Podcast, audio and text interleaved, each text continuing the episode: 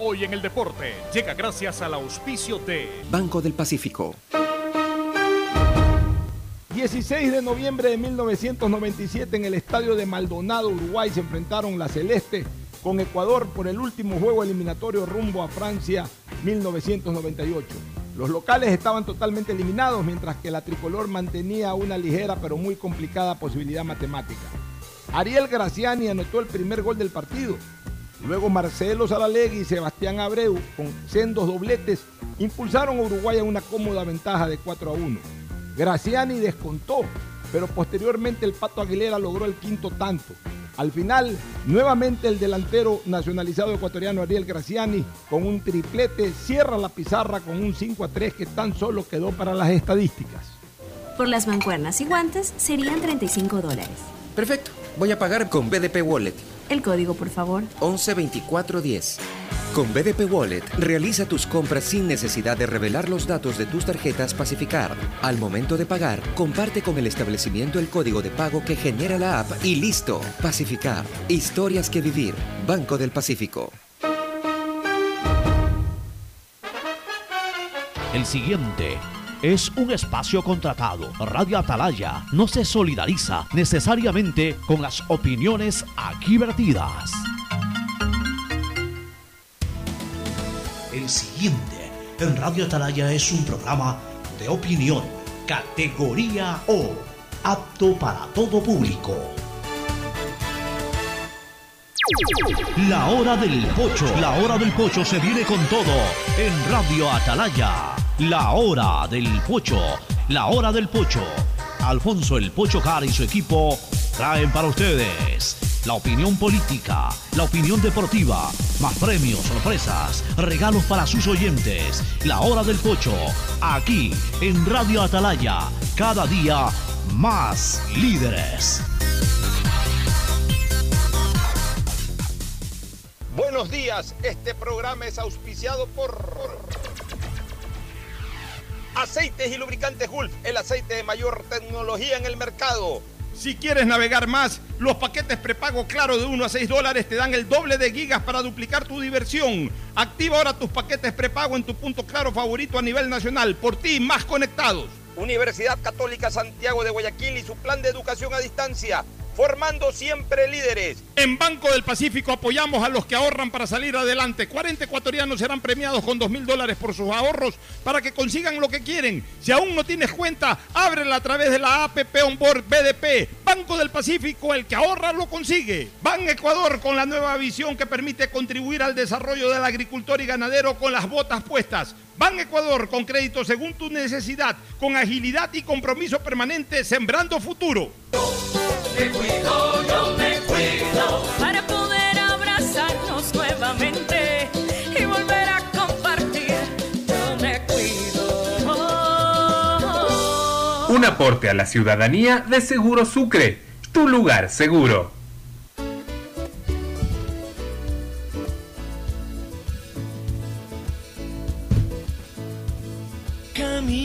680, sistema de emisoras Atalaya. En su año 76, Atalaya nunca falla y marca la raya del bienestar, del progreso y la libertad de Guayaquil, de Ecuador y del mundo. Por eso es una potencia en radio, cada día más líder. Y un hombre que ha hecho historia, pero que todos los días hace presente y proyecta futuro en el Dial de los Ecuatorianos. Este es su programa matinal, La Hora del Pocho, del sistema de emisoras Atalaya, que como todos los días se complace en estar junto a ustedes. Hoy es lunes 16 de noviembre del año 2020. Arrancamos la antepenúltima quincena del año. Se fue el 2020 y más allá de muertes, de desgracia, de recesión, de muy pocas cosas por recordar positivas, de inmensas cosas por recordar negativas, se fue este año, al que lo califiqué todo el tiempo de año inexistente. Ojalá no hubiese existido. A veces creo que me equivoco, Fernando, al decirle inexistente. Ojalá de verdad no hubiese existido este año. Ojalá el calendario y la vida nos hubiese permitido del 19 saltar al 21 y ojalá el 21 sea totalmente distinto al 20. Yo creo que desgraciadamente es un año existente porque existió y trajo muchas cosas malas. Pero es un año no para olvidar, pero tampoco para evocarlo en el futuro. No podemos arrancarlo de las páginas de la historia como el año de la pandemia brutal del COVID-19, que yo, yo ya le cambiaría también de terminología, Fernando, COVID-20. Yo no sé por qué le decimos todavía COVID-19. Eh, COVID-19 se le dijo cuando recién salió y cuando no se pensaba que iba a ser lo que fue. Pero realmente este, este es el azote del año 2020.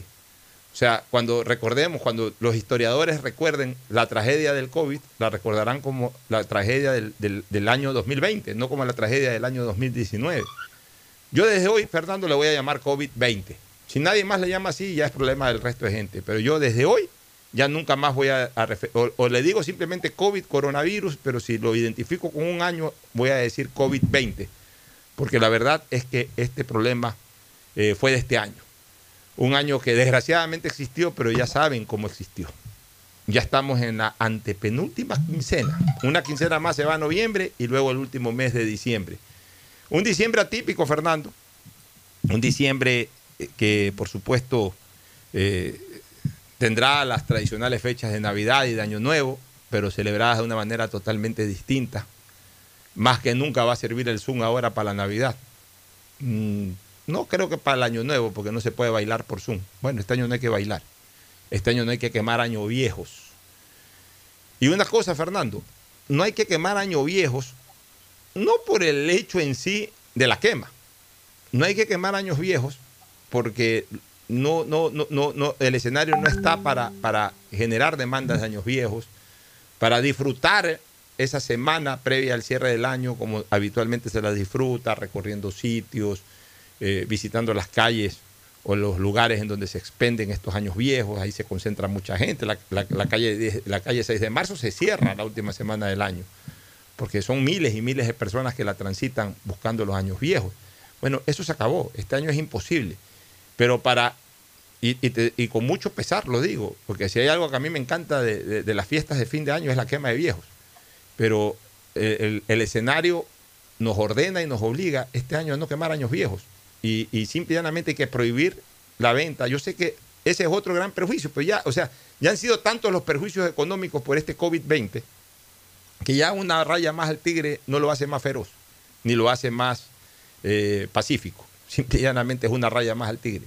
Les tocará perder este año a los artesanos, que esperan esta fecha como lo que es sus verdaderas navidades.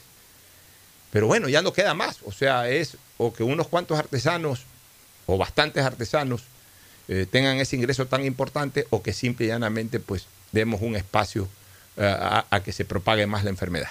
Todo esto y mucho más lo podemos comentar en un eh, espacio que va a estar dividido, Fernando. Tomé un poquito la palabra de manera prolongada porque tengo que informarle a la gente que a las 11 nos vamos a enganchar con una cadena con Radio Nacional del Estado el presidente de la República inicia ronda de lunes, entrevistas, vamos a estar aproximadamente entre 20 y 25 minutos enganchados con una entrevista organizada por la Secretaría Nacional de Comunicación y después de las 11 y 25 retomaremos el programa, pero vamos a tratar de sacarle el jugo al máximo durante estos primeros 30 minutos. El saludo de Fernando Edmundo Flores Marín Ferfloma al país. Hoy día no va a estar con nosotros Gustavo González Cabal, el cabalmente peligroso, pero sí Fernando Edmundo Flores Marín Ferfloma, que saluda al país. Fernando, buenos días.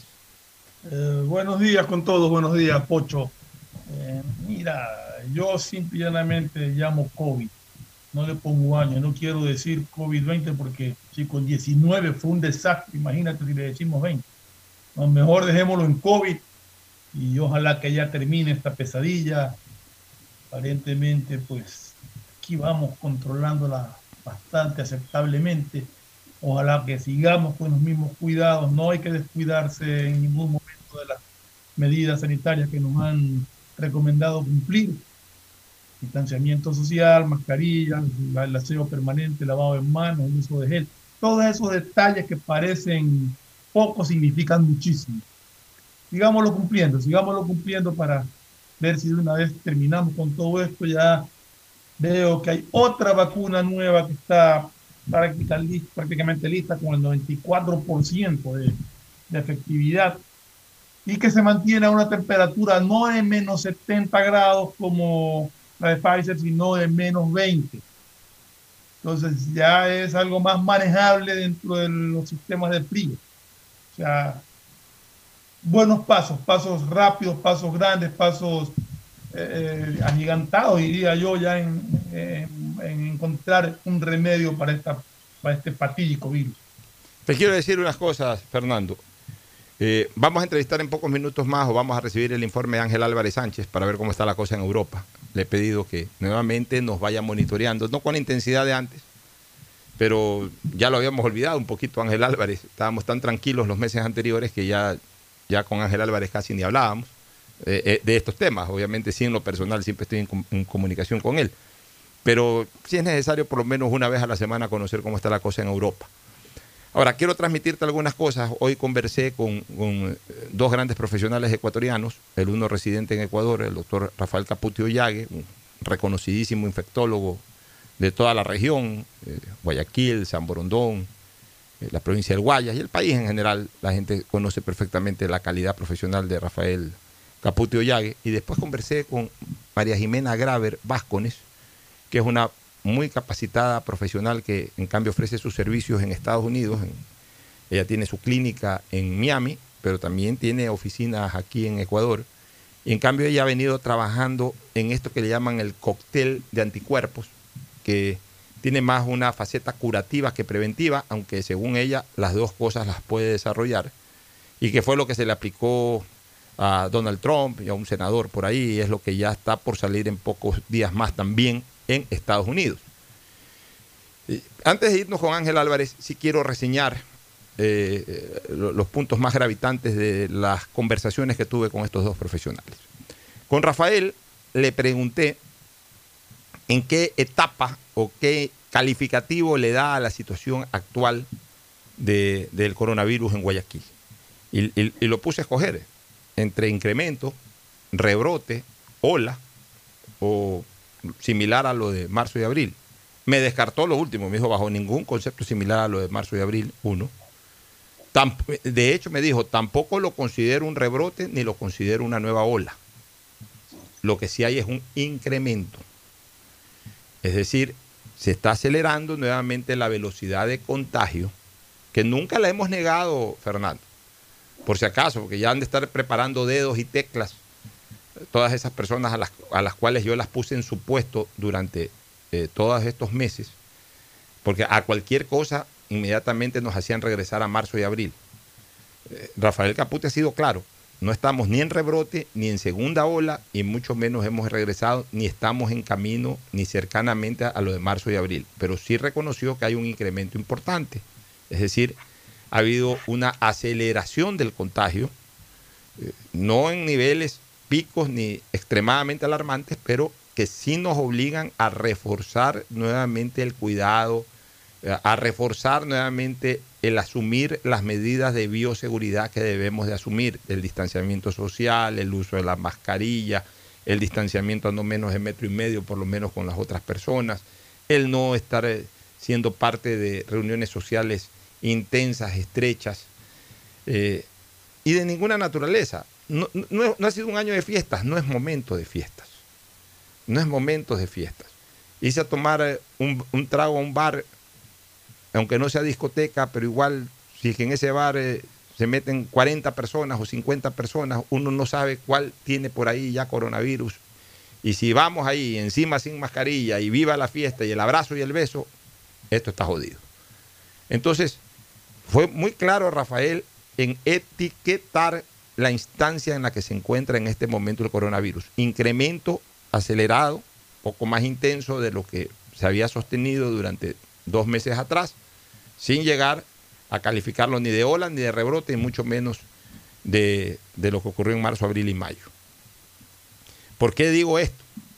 Porque todo lo que nosotros aclaramos en su momento fue cierto. ¿Hace cuánto tiempo fue lo de los bomberos que llegaron a decir que las UCI estaban totalmente eh, indisponibles, eh, eh, sin disponibilidad, indisponibles, correcto. ¿Hace cuánto tiempo? Hace un mes. hace un mes no estaban, no estaban con falta de disponibilidad. Y, es más, me dijo Rafael de que todavía las UCI en los hospitales y en las clínicas están disponibles, o sea, no están saturadas. Por tanto, lo que le aclaramos a esos bomberos hace un mes fue lo correcto. Ah, pues el mismo cuerpo de bomberos aclaró. Sí, y fue lo correcto. Eh, lo que aclaramos de la semana pasada de los laboratorios Primero que la gente se está haciendo más exámenes porque obviamente como, como hay la alarma de que se ha incrementado, todo el mundo quiere estar seguro. Eso no es un signo pactonomónico de que nuevamente hay un rebrote ni una ola, sino que simplemente la gente está tomando más precaución en ese sentido. Y está bien, mientras más exámenes se hagan, está bien. Pero ¿qué es lo que dijo el video? De que esto es igual que en marzo o abril. No es igual que en marzo y abril. Primero que en marzo y abril ni siquiera se podían hacer pruebas. ¿Te acuerdas que eso fue un tema que aquí, de aquí surgió de este programa, la denuncia de que prácticamente no, había cómo hacerse pruebas, que demoraban 15 días en llegar los resultados. para comenzar, hasta ni por eso es igual a marzo y abril. Y, mucho menos tampoco en la intensidad o, como lo, quiso orientar el que hizo ese video. Entonces nosotros lo que hemos hecho es aclarar videos cuyo contenido es falso. En ningún momento hemos dicho de que no existe el virus o de que nos relajemos. Pero claro, tú sabes cómo es la gente malintencionada y obviamente lo primero que hacen es eh, como no les alenté esas actitudes y comentarios irresponsables, entonces todo malinterpreta. Absolutamente todo malinterpretan y ya han de querer en su momento ajusticiarme mediáticamente si es que esto llega a un rebrote o a una oleada. Pero yo estoy con mi conciencia tranquila porque la verdad es que tomé la decisión valiente de enfrentar a estos falsos rumoristas o alarmistas en beneficio de una sociedad que no entre en un colapso mental, que no entre en un estado de pánico y que de alguna u otra manera, guardando los distanciamientos y las normas de, seguridad, sigan produciendo y no, eh, obviamente, pues se reduzcan a una cuarentena que no es necesaria mientras existan las normas de bioseguridad cumplidas. Entonces, bajo esas consideraciones, Fernando, creo que cumplimos un importante rol en su momento y lo ha ratificado Rafael Caputi. No estamos en segunda ola ni en rebrote, pero sí en un incremento. Segundo, ¿qué más nos dijo Rafael eh, Caputi en esta conversación? De que guardemos la calma, de que no todo estornudo, que no toda tos, que no toda diarrea ya significa coronavirus, que hay otras enfermedades que pueden comenzar a asomar por la misma estación, eh, eh, estación en este caso ya cercana al invierno, eh, reaparecen que las gripes, los cuadros de influenza, los cuadros de dengue, los cuadros distintos que puede generar justamente una estación invernal y que no hay que confundirla directamente con coronavirus. Pero que sí hay eh, eh, ciertas precauciones que hay que tomar. Siempre es importante reaccionar ante una fiebre, pero no es que, a ver, la temperatura normal es 36,8 hasta 37,5, se considera que una persona no está en fiebre eh, ah, ya porque tengo 37.6 o porque tengo 37.8 ya tengo coronavirus. Tampoco es así. Ya hay que considerar de que una persona podría ser sospechosa de coronavirus cuando tenga 38.2 para arriba. Y cuando sostenga eso, o sea, de repente hoy me tomo la temperatura 38.2, mañana me tomo la temperatura 38.5, entonces ahí sí. Y obviamente acudir al médico de confianza, ya sea telefónicamente o personalmente, para tratar de mantener un tratamiento casero recomendado y vigilado, eso sí, siempre por el médico, eh, con los antifebriles y con las cosas que habitualmente eh, se ha acostumbrado ya a, recetar. Y punto. O sea, ya si una situación de esa se agrava, en, ocasiones es porque también hay un descuido, no solamente en el tema de evitar el contagio, sino que aún ya cuando aparecen estos primeros síntomas, igual la gente se despreocupa y de repente ahí ya se podría complicar un poquito más. Yo creo que si las cosas se manejan con esa responsabilidad, Fernando, podemos en un momento determinado estabilizar nuevamente eh, el nivel de, la enfermedad, que siempre va a estar existiendo ahí, pero que no se incremente ni se acelere su contagio.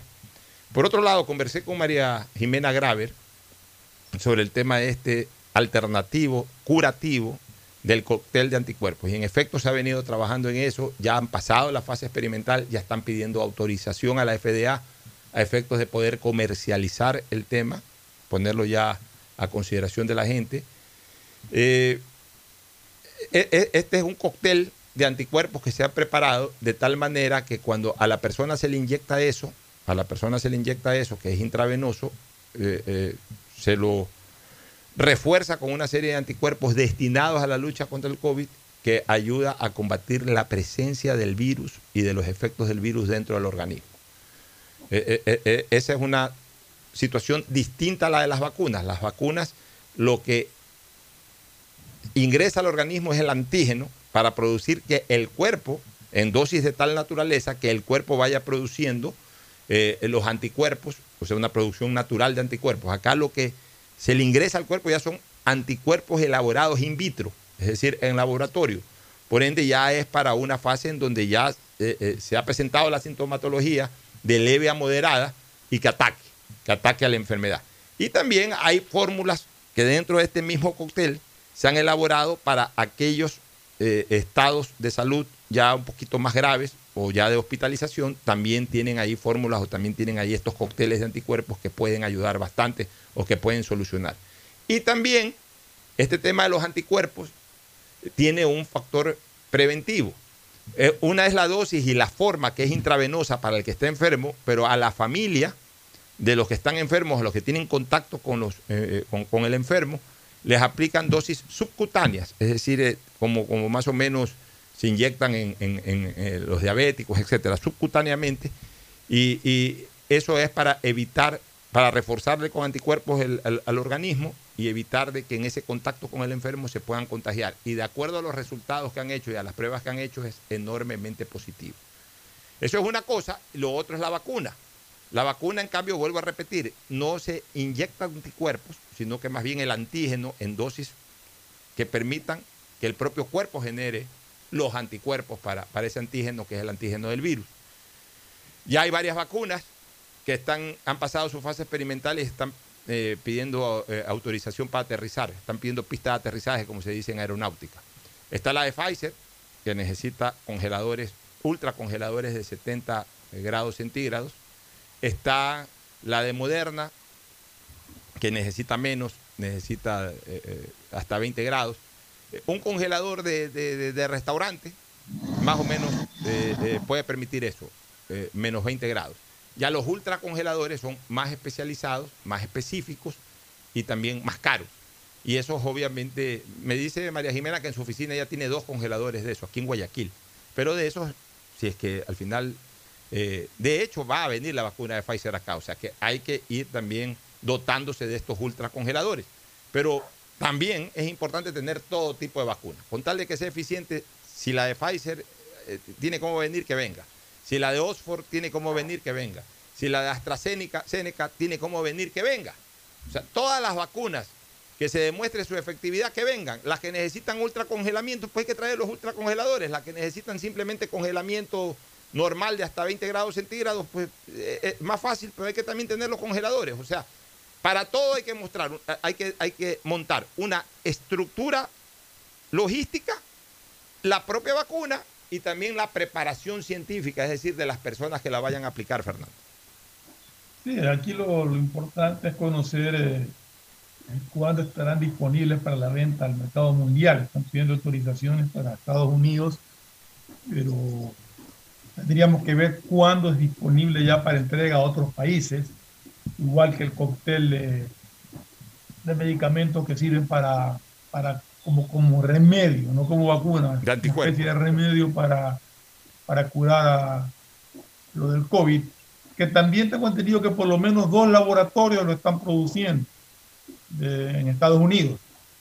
Ese es otro, otro paso importantísimo que yo creo que también tienen que andar atrás de ver cómo se provee eh, en los distintos países. Bueno, aquí en este caso hablemos del Ecuador, de, cómo poder tener también ese tipo de medicamentos, ese cóctel de medicamentos para aquellos que ya fueron infectados, que ya la vacuna pues no les va a servir, sino, sino que más bien les serviría el cóctel de medicamentos. La vacuna es para prevenir a aquellos que no les ha dado y que, que necesitan pues estar con una prevención para que no les dé. Pero aquellos que ya están infectados sea leve o fuertemente, dependiendo del caso, pues es necesario también eh, ver la manera de proveernos de, este cóctel de medicamentos, ¿no? en todo caso, yo creo que, que el cuidado que, que, hablábamos hace un rato es importantísimo para evitar que el crecimiento o el incremento que ha habido del COVID siga avanzando, sino que más bien se aplane nuevamente. Vamos con el doctor Ángel Álvarez desde Madrid. Ángel, buenos días. Sí, hola, buenas tardes, buenos días, Alfonso. Un saludo muy cordial para ti y, por supuesto, para todos tus oyentes de Atalaya. Hoy, 16 de noviembre, un saludo muy cordial desde Madrid. Eh, simplemente para comentarte un poquito cómo va la situación desde aquí. Bueno, hoy nos hemos desayunado con otra excelente noticia, que son los primeros resultados preliminares de la vacuna de Moderna. ya teníamos la semana pasada los resultados de la de Pfizer.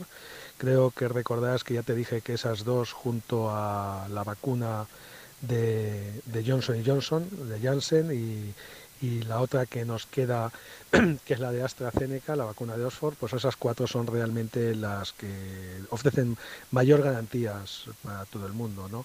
Eh, la rusa y la china o las rusas y las chinas, como tú bien sabes, pues eh, la evidencia científica que disponemos es muy pequeña, ¿no? Y entonces no puedo opinar ni bueno ni malo, no puedo decir nada.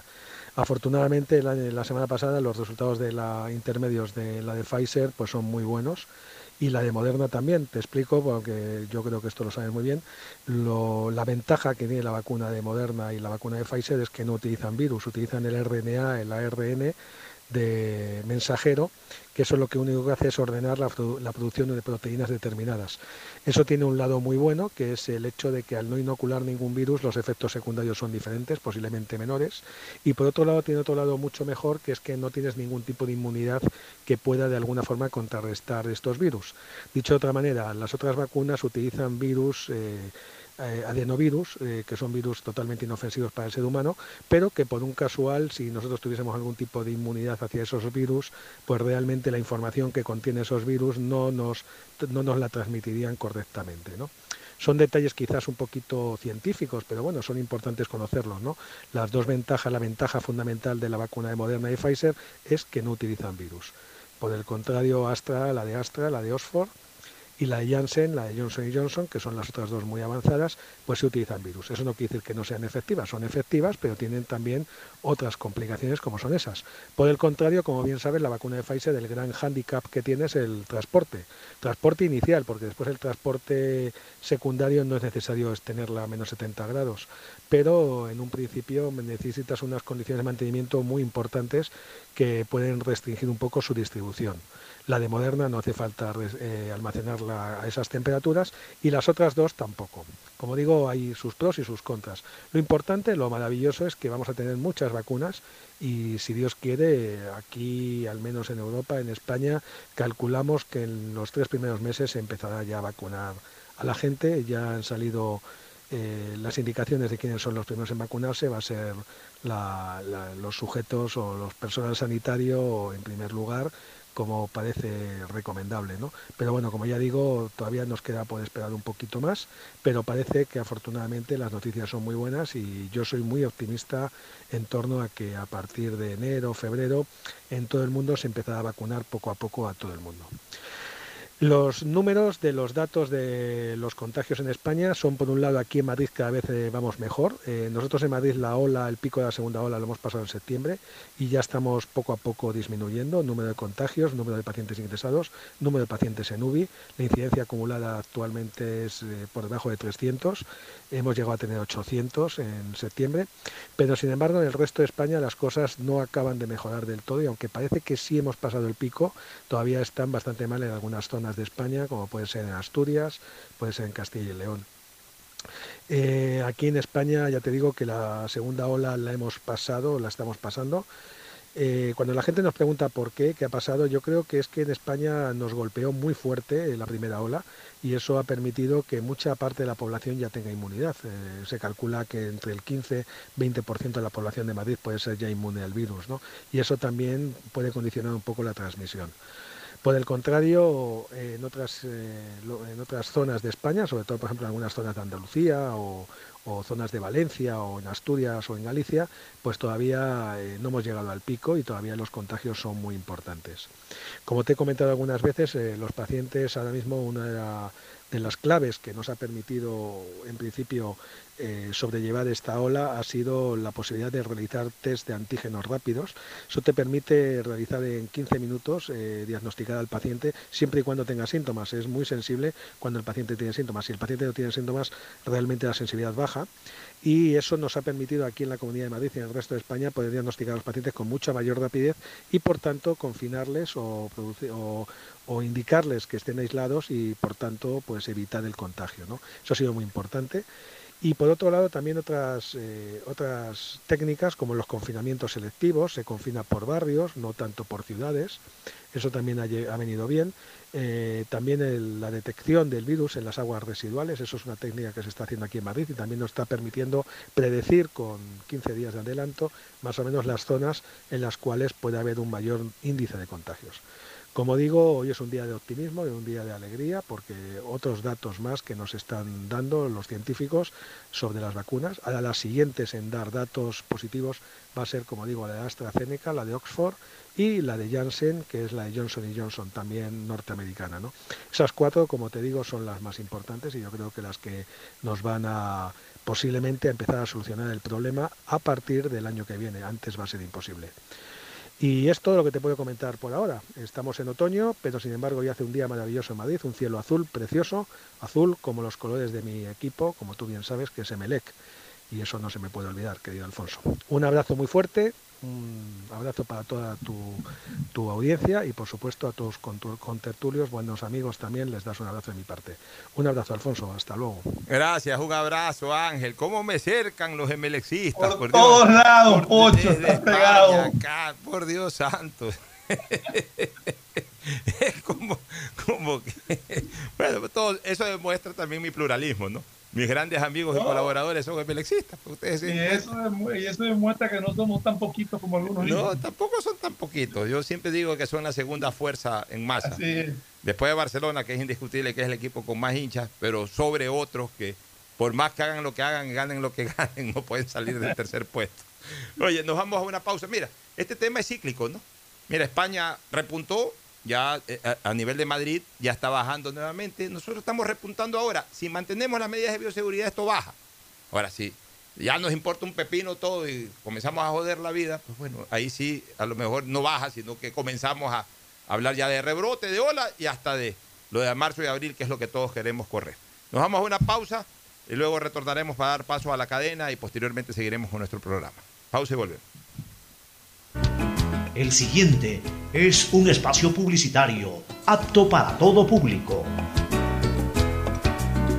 Detrás de cada profesional hay una gran historia. Aprende, experimenta y crea la tuya. Estudia a distancia en la Universidad Católica Santiago de Guayaquil. Contamos con las carreras de marketing, administración de empresa, emprendimiento e innovación social, turismo, contabilidad y auditoría, trabajo social y derecho.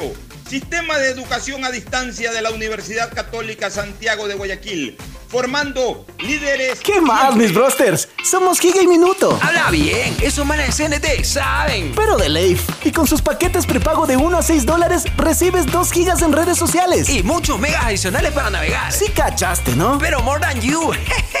CNT, conectémonos más. Más información en www.cnt.com. En el aeropuerto de Guayaquil nos reinventamos, implementando normas de bioseguridad en conformidad con las normas internacionales. Ahora es tu turno de reinventarte. Utiliza utilizando siempre la mascarilla, lavándote las manos y usando alcohol. Mientras todos respetemos las normas de bioseguridad, podremos seguir volando alto. No te confíes, si te cuidas tú, nos cuidamos todos. Un mensaje de Alcaldía de Guayaquil, en coordinación con Autoridad Aeroportuaria de Guayaquil.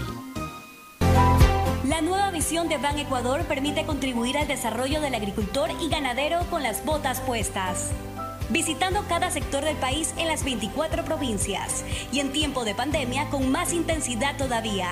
Ban Ecuador con crédito según tu necesidad, con agilidad y compromiso permanente. Ban Ecuador con las botas puestas. Sembramos futuro. Autorización número 0190, CNE, Elecciones Generales 2021. Esto aún no termina. Por eso siempre uso mascarilla en mi negocio Hago que todos la usen y que respeten el distanciamiento. No te confíes. El estado de excepción terminó, pero la pandemia sigue. Manos, mascarilla, distanciamiento y preocuparse de que todos cumplan las medidas de seguridad. Alcaldía de Guayaquil.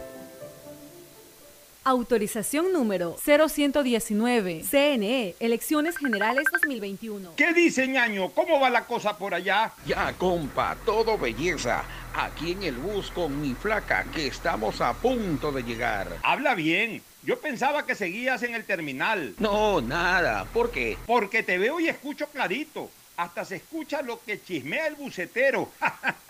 Lo que pasa, brother, es que activé un paquete prepago de Claro que ahora me da el doble de gigas en paquetes de 1 a 6 dólares. Así que donde esté tengo señal para videollamar. Visa nota, próxima semana me voy a la playa. ¿Dónde lo compro? En todos lados, hasta en Super Easy y en Agripack, mi ñaño, facilito. Ya vamos a llegar. Bueno, hablamos luego, ñaño, que ya llegué. De una, ñaño. Y gracias. Hola, profesores. ¿Sí sabían que CNT tiene los juegos más pepa de la web? ¡Hablen bien! Recargando este 6 latas, recibe sin costo una suscripción a CNT Gamers, el portal con los juegos más top para que no pares de divertirte.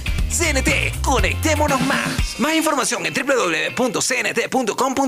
En Banco del Pacífico sabemos que el que ahorra lo consigue.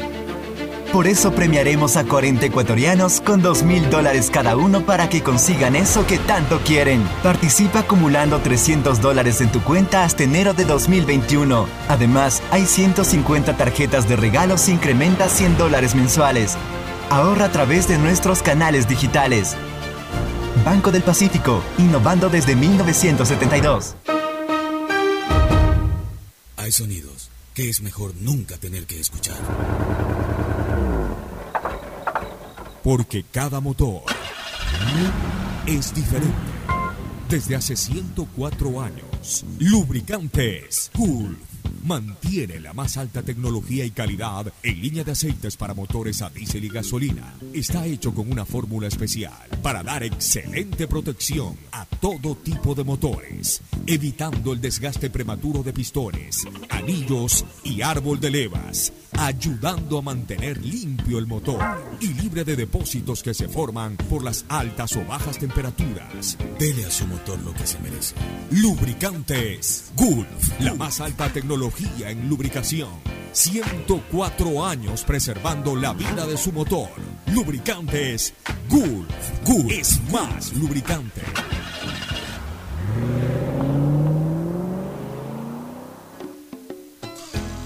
Fin del espacio publicitario.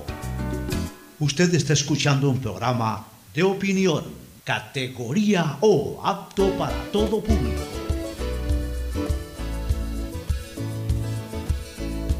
Bueno, retornamos nuevamente. ¿Me confirma si ya está la cadena? Ya está la cadena. Vamos a ir con el presidente de la República, entrevista que le hacen Eduardo Mendoza y Luisa Delgadillo, organizada por la Secretaría Nacional de Comunicación.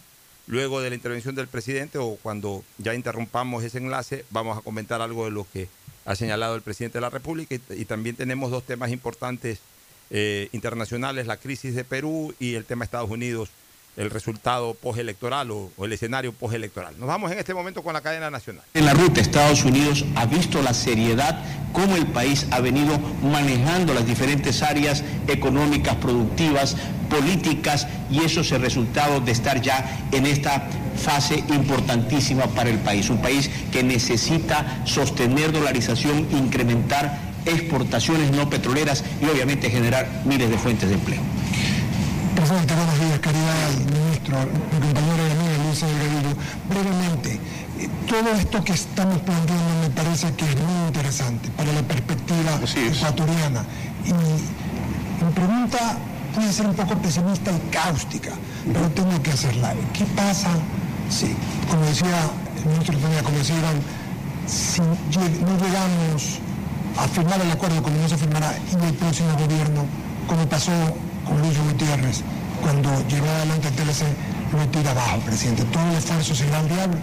Bueno, el- la tarea que nos corresponde a nosotros es dejar encaminado y planteadas eh, las premisas necesarias para llegar a un acuerdo final, si es que se cumplen, por supuesto, los pasos correspondientes. Nosotros somos extremadamente respetuosos con lo que pueda decidir el próximo gobierno, lo que decida el pueblo ecuatoriano al respecto, pues nosotros y todos sabemos respetarlo. Sin embargo, nuestro consejo será si es que el próximo gobierno nos lo permite, que se firme un acuerdo, porque realmente esta buena relación, este refrescamiento de las relaciones con los Estados Unidos ha sido extremadamente positiva para los ecuatorianos. No nos olvidemos nosotros que inclusive la última decisión que favorece las, eh, 650, los 650 millones de dólares que se exportan en flores eh, al año en desde Ecuador, a los, de Ecuador al mundo. Además que emplea aproximadamente a 100.000 personas y que significaría para los exportadores de flores un ahorro de 24 millones, ya que de 6.6 o 7 que creo que se pagaba el 7%. 7, sí, casi 7% que se pagaba de impuesto para el ingreso de las flores de arancel, el ingreso de las flores de Ecuador a los Estados Unidos, ahora se pagará cero.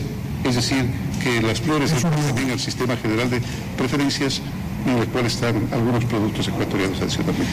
Eduardo, eh, eh, si me permites, Eduardo, eh, complementando tu pregunta, hoy el país entero, más allá de una ideología, que es lo que el presidente Moreno ha hecho, llevar a un Ecuador al pragmatismo, al pragmatismo productivo, económico, porque reestructurar relaciones bilaterales, no solo con Estados Unidos, sino con el mundo entero, en base al pragmatismo, con socios premium que generen oportunidades de empleo, que es lo que quiere el, país, el Ecuador entero. Por lo tanto, más allá de lo que haga un gobierno o deje de hacer, es lo que necesitan 17 millones de ecuatorianos. Buscar alianzas estratégicas con nuestro principal socio comercial, lo ha dicho el presidente. Estados Unidos en este último año, por poner una cifra, de enero a septiembre, el 2019, nosotros, el país, le vendió a este importante mercado 1.750 millones. En el mismo periodo, con pandemia incluida, con restricciones de movilidad, hemos logrado crecer en un 25%, 2.350 millones. ¿Y quiénes son los que proveen eso? No solamente los productos tradicionales que conocemos, bananos, flores, atún, eh, cacao, sino productos textiles, productos de la Sierra Central. Así que esa es la importancia, Eduardo, y yo estoy seguro que el próximo gobierno, sea quien sea, debe continuar con la necesidad de buscar... Sí, tal agregar algo, eh, Eduardo, Luisa. Eh, el terminar una relación, el terminar con la confianza es fácil. Basta una mala decisión por parte de un esposo, por parte de un amigo, por parte de un trabajador o por parte de un empresario. Pero rescatar la confianza es extremadamente difícil y lleva muchísimo tiempo y quienes han pasado por esas circunstancias perfectamente lo saben. Eh, recordemos nosotros que pocos días antes de terminar su mandato, el gobierno anterior decidió dar por terminados los acuerdos que había para poder llevar a nivel internacional las eh, controversias que hubiesen eh, con respecto al comercio, con respecto a las inversiones, los tratados bilaterales.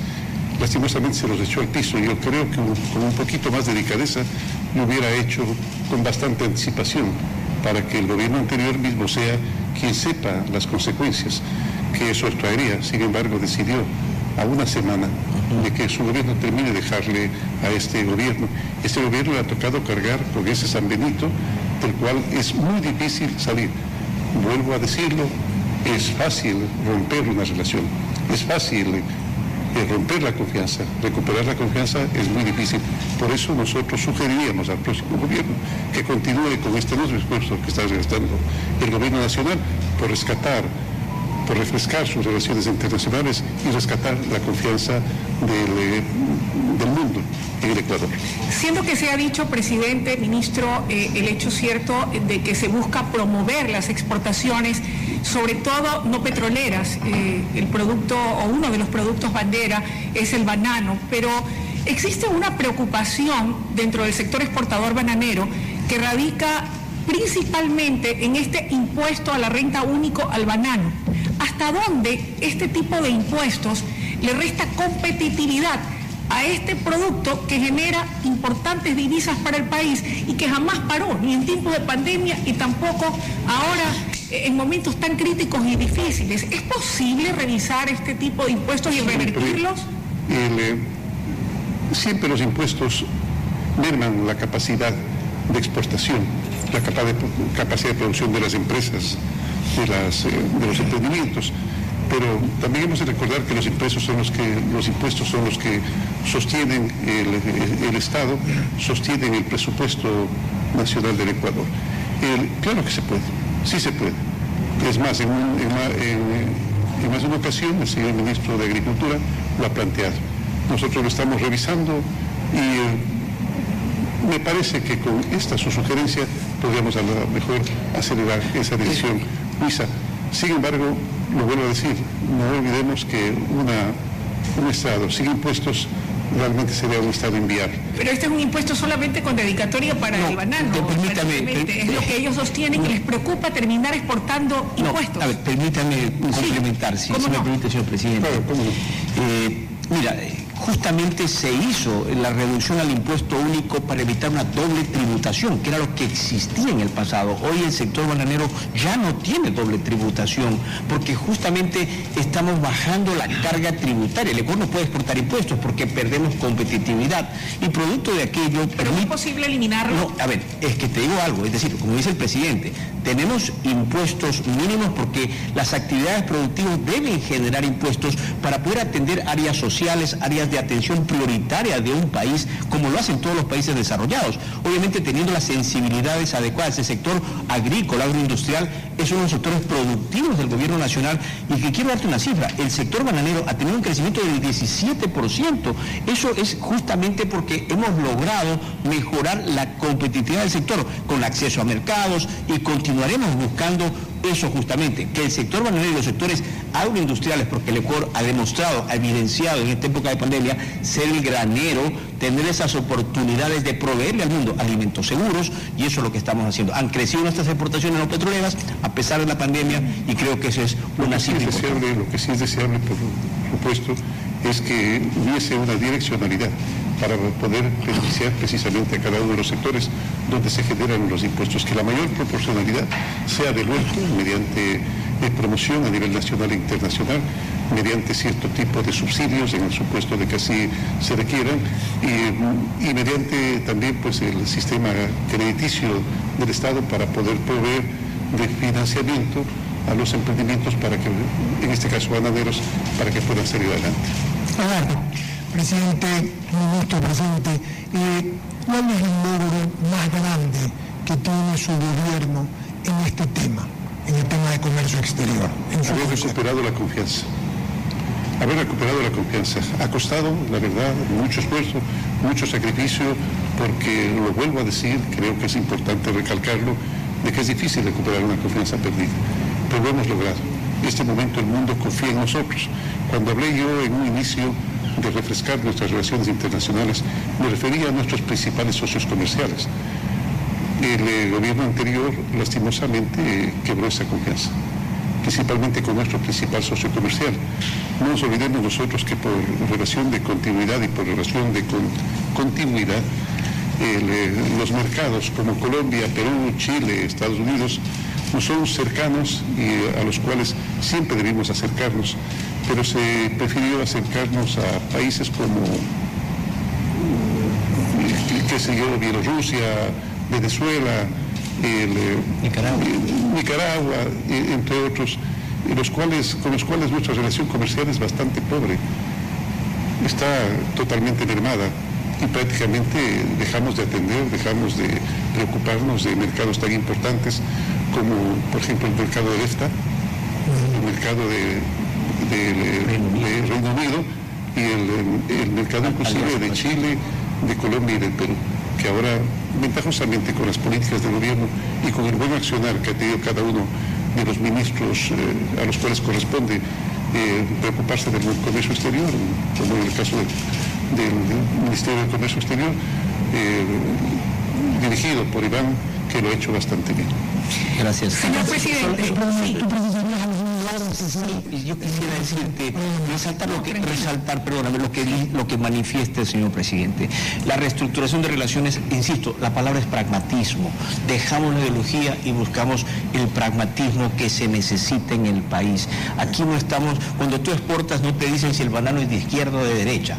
Tú tienes que exportar productos con calidad y competitividad. Eso el mundo ha percibido, la confianza que dice el presidente. Te quiero precisar, Eduardo, eh, qué, qué logros puntuales. Habló ya el presidente. El Ecuador hoy tiene acuerdos comerciales concretos. En este año se ha ratificado el EFTA. Países de Europa del Norte con un altísimo poder adquisitivo que muchos de nuestros productos, especialmente agrícolas, entraban pagando aranceles. Ya está efectivo, ya está operativo. Hoy eso va a incrementar más exportaciones agrícolas obviamente más fuentes de empleo. Con el Reino Unido tenemos ya un tratado bilateral importante. Salió del Brexit, pero nosotros anticipamos eso y trabajamos inmediatamente. Y estamos trabajando en Alianza del Pacífico, un bloque fundamental para el presente y el futuro productivo del Ecuador. Eso nos va a desencadenar en qué? En buscar hacia Pacífico, que es lo que los países están buscando. Entonces, esa es la política concreta que se estructurando y creo que va a generar, y tenemos cifras, que, que lo, lo, que ha representado en incremento de exportaciones, dolarización y, y, y plazas de empleo. Presidente. Sí, tal vez, tal vez algo que habría que, que preguntar. Eh, las cifras, por ejemplo, con respecto al EFTA, se calcula que será de aproximadamente 12% de crecimiento. Imagínense lo importante. Además, con, con Inglaterra, con el Reino Unido, perdón, nosotros tenemos una, un comercio de aproximadamente 160 millones de dólares que ahora se va a ver potencializado y, y ratificado eh, los, nuestras exportaciones a ese espacio. Y en lo que corresponde a la Alianza del Pacífico, con Chile, aproximadamente desde el 1914 tenemos mil millones de dólares de exportación. Chile es eh, seguramente a nivel sudamericano, con excepción de Colombia y Perú, el principal eh, eh, destino de nuestras exportaciones. Yo tengo aquí dos puntualizaciones, si me permite, señor presidente, a propósito de esta última exposición suya y del ministro. Usted ha dicho que, y, y nos consta, que una de las eh, principales eh, misiones o desafíos que ha debido enfrentar es el poder recuperar la confianza internacional a efectos de que nuestra oferta exportable pueda llegar a cada uno de estos destinos tras esta gestión ardua, porque no debe ser tarea fácil. Eh, sin embargo, ¿hasta qué punto, hasta qué punto considera usted que le ha faltado al gobierno del presidente Lenin Moreno combatir la corrupción? Porque nadie quiere, por ejemplo, llevar inversión a un país donde hay corrupción. Usted Así ha es. luchado contra la corrupción renovadamente, ha sido uno de sus eh, ofrecimientos desde que era candidato y ha trabajado arduamente en aquello. ¿Cuánto cree que ha logrado en materia de combate a la corrupción y cuánto le falta por lograr a efectos de que para que estos últimos seis meses se puedan, ¿por qué no? Venga gente de otros países con, suficiente inversión que es la que requerimos. Eh, mucho, se ha avanzado muchísimo, Luis.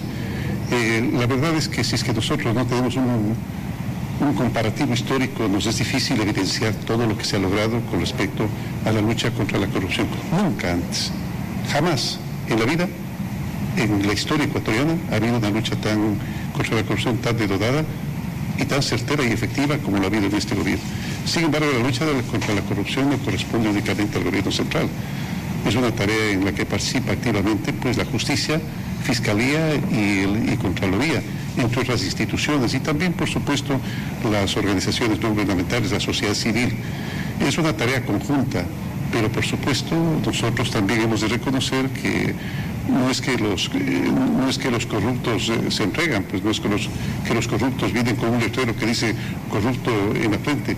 Ha tenido que haber un trabajo muy, eh, ha debido haber un, un trabajo muy tenaz para lograr encarcelar a más de una veintena de corruptos y tener además en exilio voluntario y sin vergüenza a muchos de los corruptos. Yo le decía que había dos puntualizaciones, he hecho la una y la segunda. Celebro el tema del acuerdo o de la negociación para un acuerdo comercial con Reino Unido, eh, lo mismo con el EFTA, con la Alianza del Pacífico. ¿Qué hay de los países del Asia? Colombia, por ejemplo, tiene acuerdos importantes con Japón, con Corea del Sur. Eh, ¿Hay algún tipo de estrategia para que en esta recta final de su gobierno poder concretar acuerdos con Asia, con China, con Japón, con Corea del Sur? Sí, claro que sí, claro que sí. El Ecuador es un país que ahora tiene sus brazos abiertos y, por supuesto, también su capacidad eh, comercial eh, destinada a todo el mundo. Nosotros no tenemos amigos eh, preferentes, pero sí podemos tener socios preferentes. Nuestros socios preferentes son, en este caso, Estados Unidos, China, por ejemplo, la Unión Europea, pero Japón. Pero hay, por parte de la gestión comercial, muchos otros socios que hay que irlos ganando y hay que ir consiguiendo esos espacios importantísimos. Por ejemplo, la capacidad de consumo de los, eh, capacidad productiva y de consumo y de, generar inversión de los países asiáticos es bastante grande y nosotros es un mercado que lo estamos logrando eh, a pasos agigantados. Recordemos que hacia, hace aproximadamente unos cuatro meses hubo por parte de las autoridades aduaneras de China eh, la información de que habían descubierto rastros de COVID en el, en el Camarón ecuatoriano. Y, tuve que hablar inclusive con el presidente Xi Jinping para manifestarle de que seguramente debe ser una excepcionalidad, pero no es la norma de que eso sucede en Ecuador. Y nosotros tuvimos la oportunidad de manera virtual de hacer conocer a las autoridades aduaneras eh, de China cómo se llevaban los protocolos de bioseguridad, los protocolos para evitar que haya cualquier tipo de contagio de nuestros productos aquí en el Ecuador. Demostrado esto, pues se recuperó el mercado de China que ha, que, ha alcanzado nuevamente la normalidad. Por ejemplo, por dar un ejemplo apenas, pero seguramente el señor ministro Iván Montaneda conocerá de los, eh, de los avances que ha habido con respecto a las relaciones comerciales cómo han mejorado las relaciones comerciales con otros países del mundo. Sí, si me permite, presidente, concretamente lo dije hace un momento, Asia-Pacífico es el presente y el futuro del país. Nosotros estamos trabajando, hemos avanzado en algunas conversaciones con Corea, con China. Japón es un mercado que demanda productos de altísima calidad. Venderle a Japón no le vende cualquier país. El Ecuador tiene esa insignia. Es decir, están muchos de nuestros productos posicionados en ese exigente mercado como es el japonés, que paga buenos precios pero exige calidad, trazabilidad. Y eso es lo que el Ecor viene trabajando, en trazabilidad, en ser premium and sustainable. Y esa es una estrategia de nuestro gobierno, no, no a partir del COVID. Antes del COVID tuvimos eso conjuntamente en la estrategia público-privada, con los propios sectores productivos, ¿qué hacemos? ¿Cómo conquistamos mercados? Y creo que hoy estamos cosechando eso. Sí, son aproximadamente 800 millones de personas, si es que hablamos ya de, un, eh, de la consecución de un objetivo global. 800 millones, 800 millones de personas que están pues, en, los tratados que hemos logrado con EFTA, con Reino Unido, con, eh, con Chile y aquel que camina eh, por la vía correcta, por una vía certera, con los Estados Unidos de Norteamérica, nuestro principal socio comercial, lo vuelvo a decir. Presidente, amigos, todo el Ecuador ha tenido un año terrible. Esto del COVID realmente ha sido desgraciado y penoso. Eh, vimos morir gente muy querida y lloramos a nuestros muertos como lo hacemos acá con toda fe. Tenemos que mirar hacia adelante porque a portas tenemos un proceso electoral, presidente. Y siendo usted un hombre que ama la democracia, porque siempre lo ha tenido por un demócrata. Yo también creo, todos los que estamos aquí lo somos. Quisiera que usted nos exprese para el que gane las elecciones, sea en la primera o en la segunda vuelta, que entregará el poder con toda la seriedad y con toda la solemnidad, no importando a quién, que debe un gobierno con el que ha ganado. Así es, Eduardo. Esa es una garantía que inclusive, como solemos decir nosotros los ecuatorianos, la pregunta ofende. Eh, perdóname el término, el término, porque realmente así es como debería ser. Lastimosamente no ha sido la costumbre en el Ecuador. Ha habido permanentemente acusaciones de que ha habido fraudes electorales cuando estos no nos favorecen. Yo creo que ese tipo de comportamiento hay que procurar siempre evitarlo. El gobierno ecuatoriano entregará el poder el día 24 de mayo del 2021 y sabrá felicitar al ganador y desearle todo el éxito en beneficio de nuestro En el mismo contexto, me preocupa, yo creo que a todos, el hecho de que con COVID pueda haber menos gente que vaya a votar por miedo, por el tema, por más de que se tomen las medidas, eh, la gente cuando va a votar hay mucha aglomeración, eh, le hago esta pregunta al presidente de la República porque a mí me preocupa personalmente que no vaya todo el mundo a votar y que después esto se tome o como una excusa como un mire, mire, Eduardo, desde esos tristes días de abril, mucho se ha ganado en Ecuador. Este momento Ecuador es de los países que menos morbilidad tiene eh, entre los países vecinos. Estoy hablando de Colombia, Perú y Chile incluida Argentina. Y eh, eso sin duda son cifras alentadoras, pero bajo ninguna circunstancia significa que podemos bajar la guardia.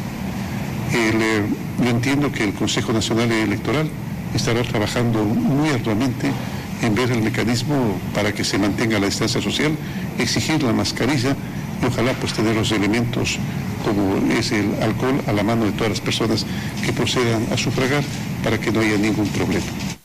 Muy bien, las declaraciones del presidente de la República en esta cadena de radios que está realizando, justamente entrevistado por nuestro querido amigo de toda la vida, Eduardo Mendoza Paladines, y también de nuestra queridísima amiga de toda la vida, Luisa Delgadillo.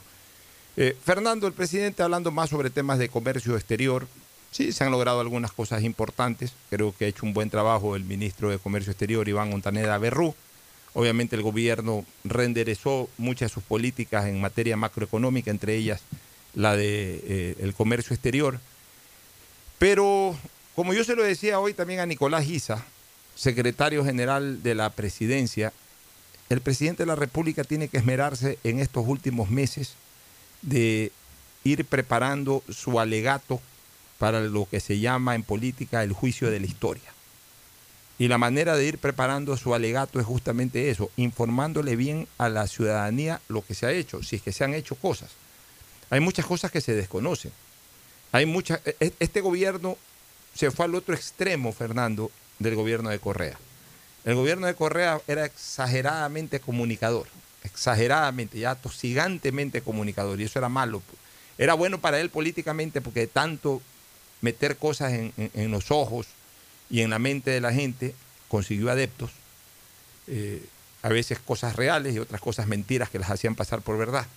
Pero en todo caso, de tanto comunicar y de tanto comunicar, logró lo que tuvo durante muchos años popularidad y lo que aún le mantiene todavía vigente parte de esa popularidad. Pero el gobierno del presidente Moreno se fue al otro extremo, Fernando, de comunicar muy poco, de no manejar una verdadera política de comunicación, de diseñar una política de comunicación, una, una, política de comunicación cuyo contenido sea muy sensible, llegue con mucha sensibilidad a la ciudadanía. Entonces, eh, hay cosas que uno no conoce que se han hecho, hay otras cosas que posiblemente ni siquiera se han hecho y que fueron ofrecidas. Entonces, no ha habido una buena política de comunicación y eso ha hecho de que sea mucho más vulnerable el gobierno del presidente Moreno a bajar en aceptación de gestión. Entonces hoy él tiene que preparar eso que se llama el alegato para el juicio de la historia, porque al final todos estos políticos y todos estos mandatarios, una vez que terminen su gobierno, pasan al juicio de la historia. Algunos pasan ya a juicios penales, como el caso del expresidente Correa y otros pasan a juicios penales porque tienen que responderle a la justicia. Pero aquellos que de repente por ahí no le tienen que responder a la justicia porque no hicieron nada malo desde el punto de vista de la ética, de la moral, de no incumplir con las normas, especialmente en el tema de los manejos de fondos públicos. Bueno, pues tenían en cambio otras obligaciones o tenían otras acciones y, y esas son las que se evalúan y a eso es lo que se le llama el juicio de la historia. Es decir, ¿qué tal fuiste como presidente? Y viene el debate y viene la recordación de la gente. Y la única manera de hacerlo es publicitando, que no es lo mismo que hacer publicidad, sino publicitando. Publicitando es a través de cadenas, publicitando es a través de foros, publicitando es a través de eh, programas de radio, programas de televisión y publicitando también a través de la publicidad, obviamente, ¿no? Sea, eh, eh, usemos el dar a conocer. Dar a conocer. suena publicidad, que es otra, otra forma de informar. así es, dar a conocer, dar a conocer, en este momento en la Pero dar a conocer y dar a conocer convincentemente. Exacto. Eh, eh, dar a conocer no significa que dije por ahí que hice tal cosa y ya no lo repetí nunca más. Entonces, como no lo repetiste nunca más, los que te escucharon, el 10% se quedó con eso en la cabeza, el 90% lo olvidó. Y los que no te escucharon ni se enteraron. Entonces, para eso se necesita establecer una política de comunicación. Pero también se necesita haber hecho las cosas que vas a comunicar. O sea, que la gente las haya visto. Pues si la gente no las ha visto y encima no las comunica, es imposible. O si la gente no las ha visto y las comunicas, piensan que las estás engañando. Hay que reconocerle una cosa al gobierno de Correa, que Correa sí hizo muchas cosas. Después se descubrió que muchas de esas eh, cosas... pero hay cosas que se hacen y que no se pueden ver. El presidente acaba de decir algo muy, muy interesante y que es real, que yo sí creo que es real. Cuando le preguntaron el logro más importante, dijo, eh, a nivel de comercio exterior, dijo recuperar la confianza. Eso no lo puedes ver físicamente pero sí lo pueden sentir los sectores exportadores, sí lo puede sentir aquel que comercia con otros países. Ese recuperar la confianza es un logro importantísimo, sobre todo cuando hablamos de países con los que siempre hemos tenido excelentes relaciones comerciales, que son nuestros más grandes socios comerciales y que en el gobierno anterior fueron descuidados porque, como bien dijo el presidente, se dedicaron a entablar tipo de relaciones con países con los cuales no teníamos una gran balanza de, comercial. Ya. Y para terminar lo que yo estaba diciendo algo, y es muy importante lo que tú has acotado. En el gobierno anterior se hicieron obras visibles que después fuimos descubriendo que también se enmarcaron en, mucha corrupción, llevaron mucha plata a través de esas obras visibles. Pero bueno, la gente las vio y encima las recontracomunicaban. Entonces a la gente se le quedó de que hubo hospitales, de que hubo carreteras, de que hubo unidades escolares o unidades educativas. Ya, el gobierno, en cambio, del presidente Moreno prometió muchas cosas y muchas de esas cosas o no se han iniciado siquiera o si se han iniciado lo han hecho casi que en sepulcral silencio. y entonces la gente no está informada. A la gente hay que informarle. Mira, lo mismo que tú estás planteando pudiera manejarse con esquemas de comunicación que sí se hagan visibles. Por ejemplo, la recuperación de la confianza. ¿Cómo lo puedes ver? Lo puedes ver a través de testimonios de quienes han recibido ese beneficio. Si es que acaban en este momento de lograr arancel cero para el ingreso de flores a los Estados Unidos, ¿qué esperan para hacer una serie de spots en cadena entrevistando o sacando testimonio de 50, de 60 exportadores de flores. No los van a poner todos en el mismo video, pues pueden ir rotando. De tal manera que durante tres semanas o cuatro salgan spots de exportadores de flores que le digan a la gente que hoy se sienten contentos, hoy se sienten en un ambiente de mayor confianza y sobre todo de mayor accesibilidad con el mercado internacional, especialmente con el mercado de los Estados Unidos. Y que gracias a eso se están manteniendo fuentes de trabajo de una serie de gente que trabaja en las distintas haciendas en donde se producen flores. Por ejemplo, mira eso. Ah, que mañana se logran buenos acuerdos con la Unidad Europea, con la Unión Europea.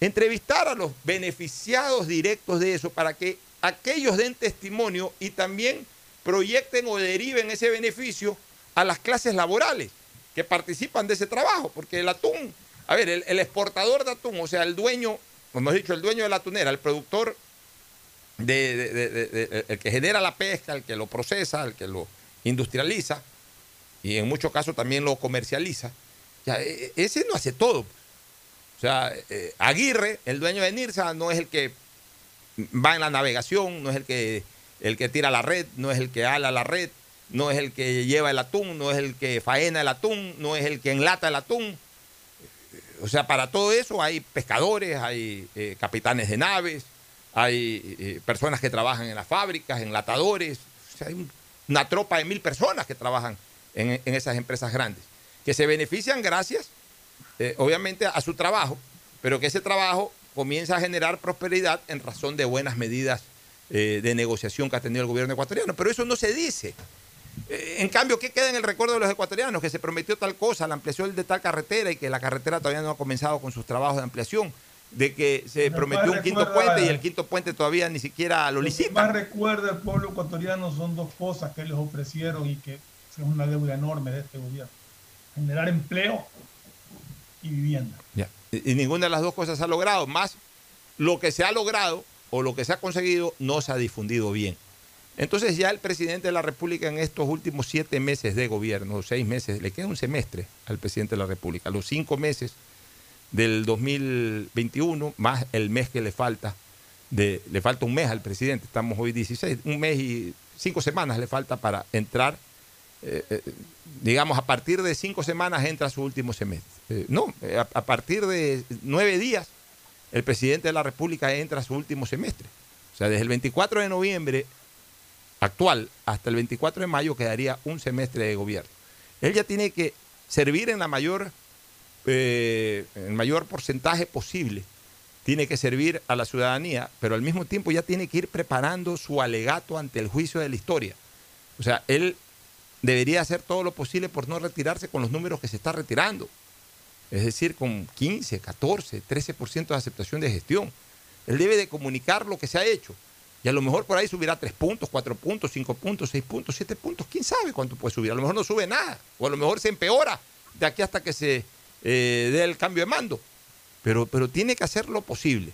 Con una buena política de comunicación, está bien estos programas, pero no es lo único.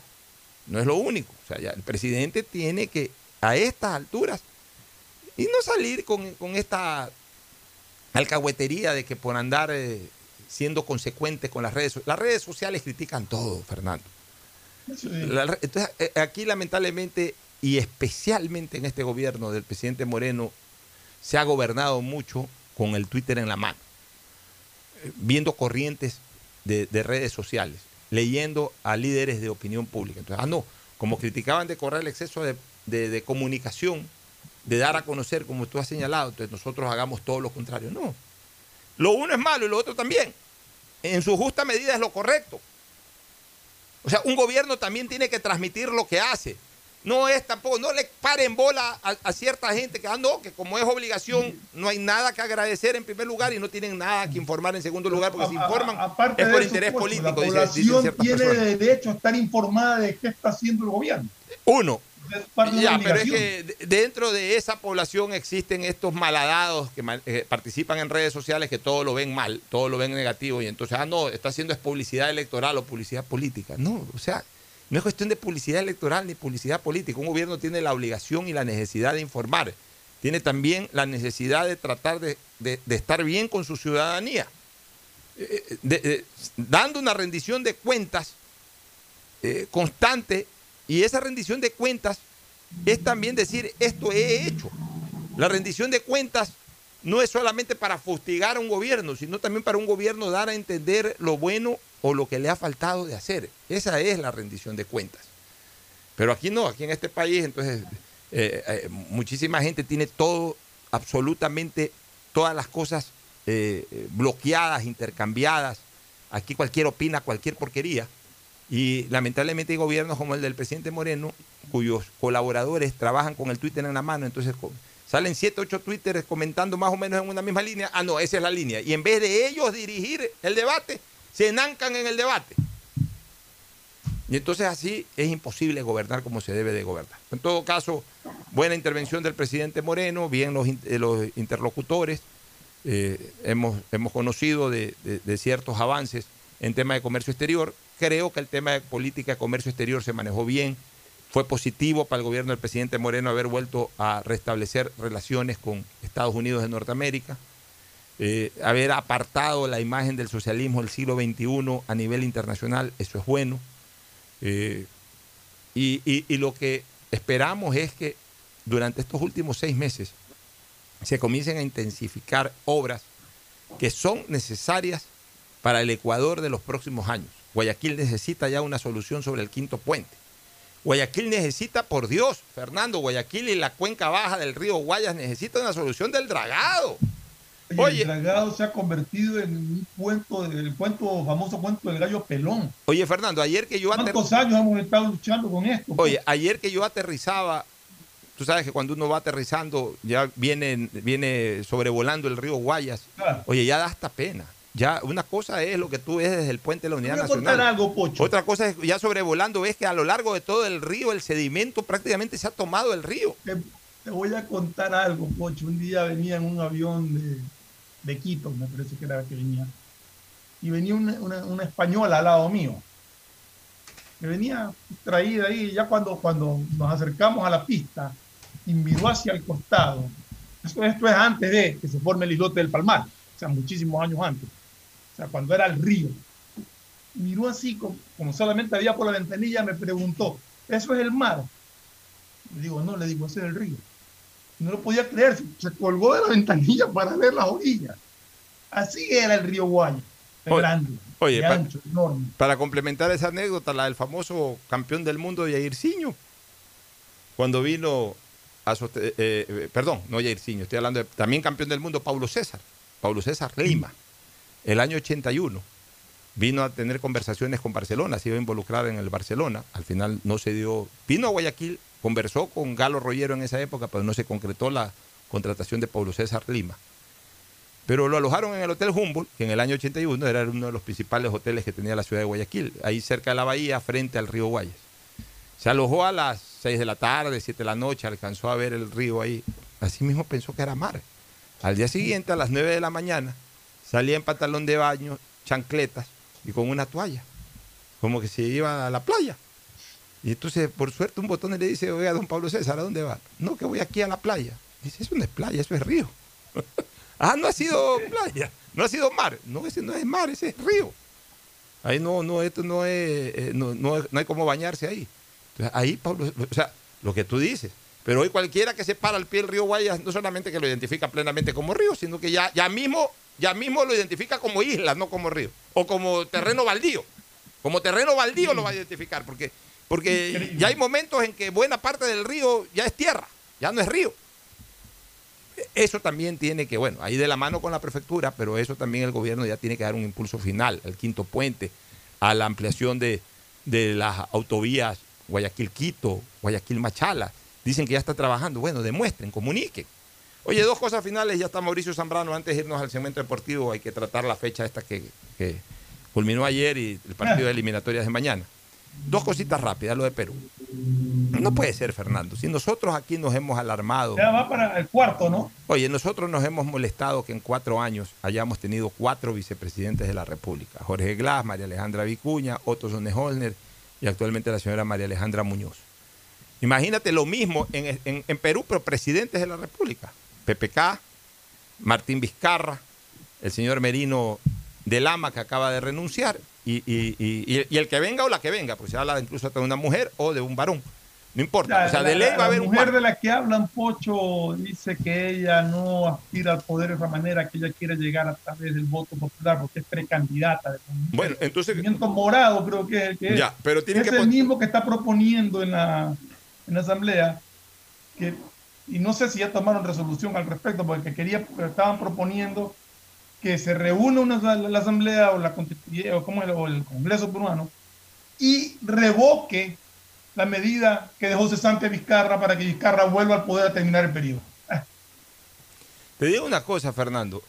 O sea, de ley, de, de ley va a haber un cuarto mandatario, aunque sea el mismo sí. Vizcarra. Aunque sea el mismo Vizcarra, lógico. Ya hay que calificarlo como un cuarto mandatario porque sería sí. posterior de que existió otro.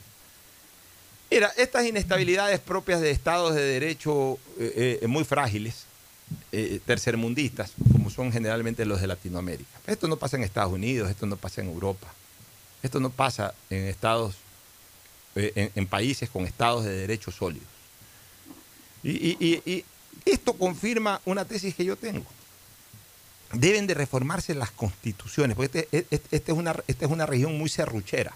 Y cada tiempo que vienen a, viene avanzando, se consolida más esa actitud serruchera, o sea, de bajar a quien está en el poder para que otro con ambiciones suba. Y esto solamente podría intentar solucionarse con reformas constitucionales en las distintas constituciones de Latinoamérica, en donde el presidente de la República solo puede ser relevado de manera definitiva por su vicepresidente y únicamente por su vicepresidente en dos, en dos momentos. Muerte como lo, que ocurrió lamentablemente con Jaime Roldós el año 81, muerte, ya murió, ya no es culpa de nadie, murió y ya pues alguien tiene que tomar el, el mando, muerte o renuncia voluntaria. O sea, cuando por razón propia, ya sea por enfermedad, por una situación política que el propio presidente sepa que ya no puede aguantar más, que por sensibilidad ante una denuncia, lo que sea, de un paso acostado tipo Nixon en Estados Unidos. Ya, son las dos únicas razones por las cuales un presidente puede ser relevado hay que descartar totalmente la, eh, eh, el relevo a través de la cesación del poder. Solamente, porque no puede haber un vacío de poder, ese, relevo tiene que darse de manera absolutamente puntual o temporal y que no pueda excederse de 45 días. El tiempo suficiente para que a quien le corresponda relevarlo convoque inmediatamente elecciones, llame al Consejo Nacional Electoral o al Tribunal Electoral de ese país inmediatamente se convoca elecciones con los candidatos que en ese momento surjan y el pueblo sea el que decida la elección por el periodo que falta. O sea, esa es la única manera. Pero esta ridiculez de que pre presidentes de las asambleas, congresos, senados, como se les quiera llamar, asuman la presidencia de la República es una invitación constante a la conspiración. Ya ocurrió con Alarcón. le ha costado al Perú, Pocho, más allá del costo económico, las protestas, dos muertos y no sé cuántos heridos. Es que, y esto va Todo a pasar... por una decisión del Congreso para que al menos una semana tenga que desconocer lo ya, que hicieron. Ya, pero todo eso porque hay un presidente del Congreso que sabía que estaba en la línea de sucesión directa y entonces se movió a fondo para tumbar al presidente, para él ser el Así. presidente. Y entonces consiguió los votos repartiendo troncha. Porque esa es la realidad, como, como lo hizo en su momento Alarcón, señores. Yo, yo le expliqué eh, la semana pasada, en el año 97, como lo de esta señora Añez, que tumbaron a Evo Morales, ¿para qué? Para que esta señora se quede un año y termine de desgastarse y termine de desgastar el proyecto antisocialismo siglo XXI y para que tengan como resultado en las urnas un año después una barredera total del socialismo del siglo XXI. Señores, si cesan a un presidente, las elecciones tienen que darse en 45 días. Una verdadera democracia es aquella en donde está, en donde gobierna alguien elegido por el pueblo, no alguien elegido por una asamblea. Entonces, si cesan a un presidente porque se demostró culpabilidad, ok, se van todos, asume alguien y en 45 días que el pueblo nombre eh, eh, su reemplazante por el periodo que falta. Ahora, si se muere un presidente ya no es culpa de nadie, salvo que lo maten, pero si se muere un presidente ya no es culpa de nadie, bueno, tendrá que ser relevado por quien corresponda en la línea de sucesión. Si es que el presidente renuncia por cualquier circunstancia, bueno, ahí habrá, porque se, habrá nacido de la decisión del presidente. Pero esta cuestión de que lo cesan para poner otro a dedo es lo peor que le puede pasar a una democracia. Y miren ustedes cómo está inmerso Perú en este momento. Oye, para terminar eh, ya la parte política, Trump parece haber reconocido ya la derrota. Ya puso un tuit ayer de que sí, de que, de, que este señor Biden ganó por eh, dando a entender que por fraude electoral. Pues ya por lo menos reconoció de que ganó. Ya por lo menos dice que ganó. Ya por lo menos dice que ganó. Y eso ya, eh, ahora ya que pelee, que trate de demostrar el fraude, bueno, lo que sea. Pero ya por lo menos ya salimos de. Es que ya eso, ya ese era un discurso que le hacía un daño terrible a Trump. Y este discurso también le sigue haciendo daño. Ya lo que debe hacer es hidalgamente reconocer su derrota y prepararse para después de cuatro años si quiere seguir en política o dedicarse a sus negocios o ir a descansar y tratar de reconciliarse con su mujer porque el rumor es que ya se están divorciando. Así dice que se está divorciando. Ya, entonces, ese divorcio sí cuesta plata. Y ese divorcio le va a costar plata. Entonces eh, ya debe preocuparse de esas cosas Donald Trump. Por lo menos ya reconoció que perdió. Nos vamos a la pausa y retornamos con el segmento deportivo. Auspician este programa. Aceites y lubricantes Gulf, el aceite de mayor tecnología en el mercado. Acaricia el motor de tu vehículo para que funcione como un verdadero Fórmula 1 con aceites y lubricantes Gulf. ¿Quieres estudiar, tener flexibilidad horaria y escoger tu futuro? En la Universidad Católica Santiago de Guayaquil trabajamos para el progreso en educación, ofreciendo cada día la mejor calidad y para ello estamos a un clic de distancia. Escoge la carrera de tu vocación. Puede ser marketing, administración de empresas, emprendimiento e innovación social, turismo, contabilidad y auditoría, trabajo social y también derecho.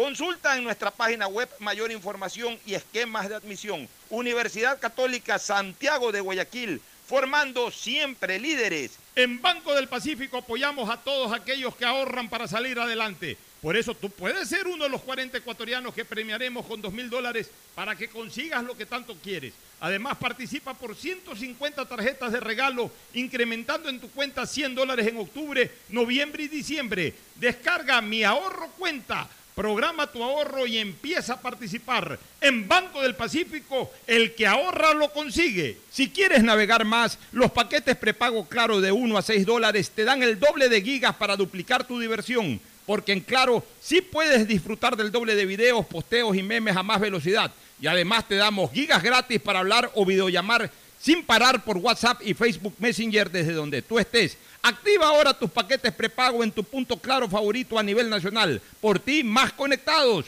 Más información y condiciones en claro.com.es. de Ban Ecuador permite contribuir al desarrollo del agricultor y ganadero con las botas puestas. Visitando cada sector del país en las 24 provincias y en tiempo de pandemia con más intensidad todavía.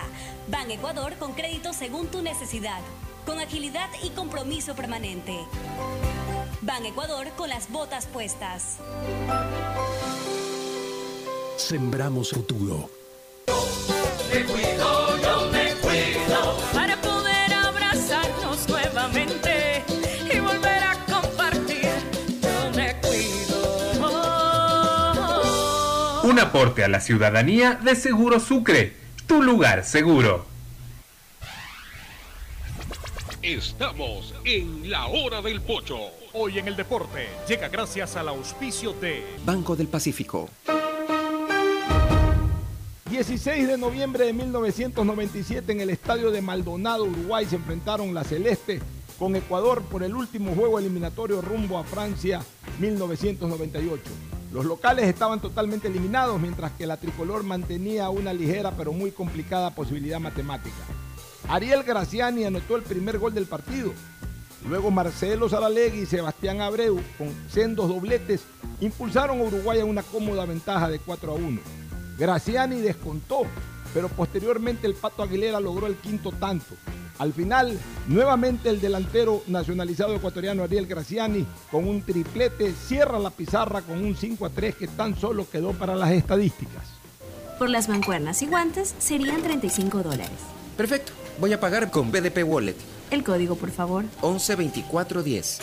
Con BDP Wallet, realiza tus compras sin necesidad de revelar los datos de tus tarjetas Pacificar. Al momento de pagar, comparte con el establecimiento el código de pago que genera la app y listo. Pacificar. Historias que vivir. Banco del Pacífico. En la hora del pocho presentamos Deportes, Deportes. Muy bien, entramos al segmento deportivo. Un saludo a Ramoncito Cuesta Caputi, que está en la sintonía. Ramoncito, como casi todos los días, así que un fuerte abrazo para Ramón. Mauricio Zambrano Izquierdo. ¿Qué tal? ¿Cómo están? Buen día con todos. Ya estamos para toda la información deportiva en la hora del pocho. Eh, pronóstico, día de pronósticos, a ver cómo nos fue en una fecha llena de sorpresas, en donde hubo eh, partidos, la verdad que, que, que se veía solo un ganador por cómo venían los demás, eh, los demás rivales. Ya vamos a analizar cómo les fue, cómo nos fue a cada uno en los pronósticos y mañana también fechas eliminatorias. Y una vez acabada la fecha eliminatoria, seguimos con la Liga Pro, en donde Liga de Quito parece que no tiene competidor alguno. Todavía no lo dé por, eh, por ido a Liga Deportiva Universitaria de Quito. Todavía tiene a Barcelona atrás con dos puntos. Como con seis bajas la Liga lo veo jugando igual, como que no tuviera bajas. O sea, creo que por plantel Liga lo veo muy bien. El propio Emelec todavía está con cuatro puntos. Ayer se nos cae Emelec, ¿no, Fernando? Sí, ya vamos a hablar de eso, pero por ejemplo, Liga no tenía fácil el partido hasta que expulsaron un jugador del Auca. Ahí se le Sí, complicó sí, sí. todo al Auca. Ajá, Ahí estaba pero, recontón. eh, de eh, los primeros minutos Liga lo sometió al Aucas. Ahí Aucas reaccionó y otra vez este Aucas lo logra le lo, lo logra descontar con un golazo. Fue parecido a no sé si recuerda un partido del Madrid que Cross también le pega así casi similar el gol. Te Bonito digo, no gol del tenía Aucas. fácil Liga, se, se le facilitó todo a raíz de la expulsión del jugador del Auca. Y un Martínez Borja que eso sí anda encendido cuando es racha de goleador hasta cuando hasta de rebote haces el gol. Bueno, vamos con los pronósticos, a ver cómo nos fue a nosotros. A ver. Este, los tres eh, votamos, eh, digamos que por correo, para usar este, mo- este formato Biden, este norteamericano, Biden. votó por correo. Este, Mauricio Zambrano. Biden, eh. nosotros sí votamos en urna, Fernando. Bueno, tú votaste telemáticamente, yo también, o sea, votamos telemáticamente, pero por lo menos en vivo. Mauricio sí le aceptamos votos por correo como en los Estados Unidos. Este, a ver, vamos con la fecha. Deportivo Cuenca Delfín. Ahí ganó el Cuenca 2 a 1, un dramático también el Cuenca, iba perdiendo 1-0, ganó 2 a 1. Yo voté por el Cuenca. eh, Iba perdiendo 1-0 hasta los sí, 84 exactamente, minutos. iba perdiendo 1-0. Yo voté por Cuenca, eh, Ferfloma Ferfloma empate. empate. y Pochito por Cuenca también.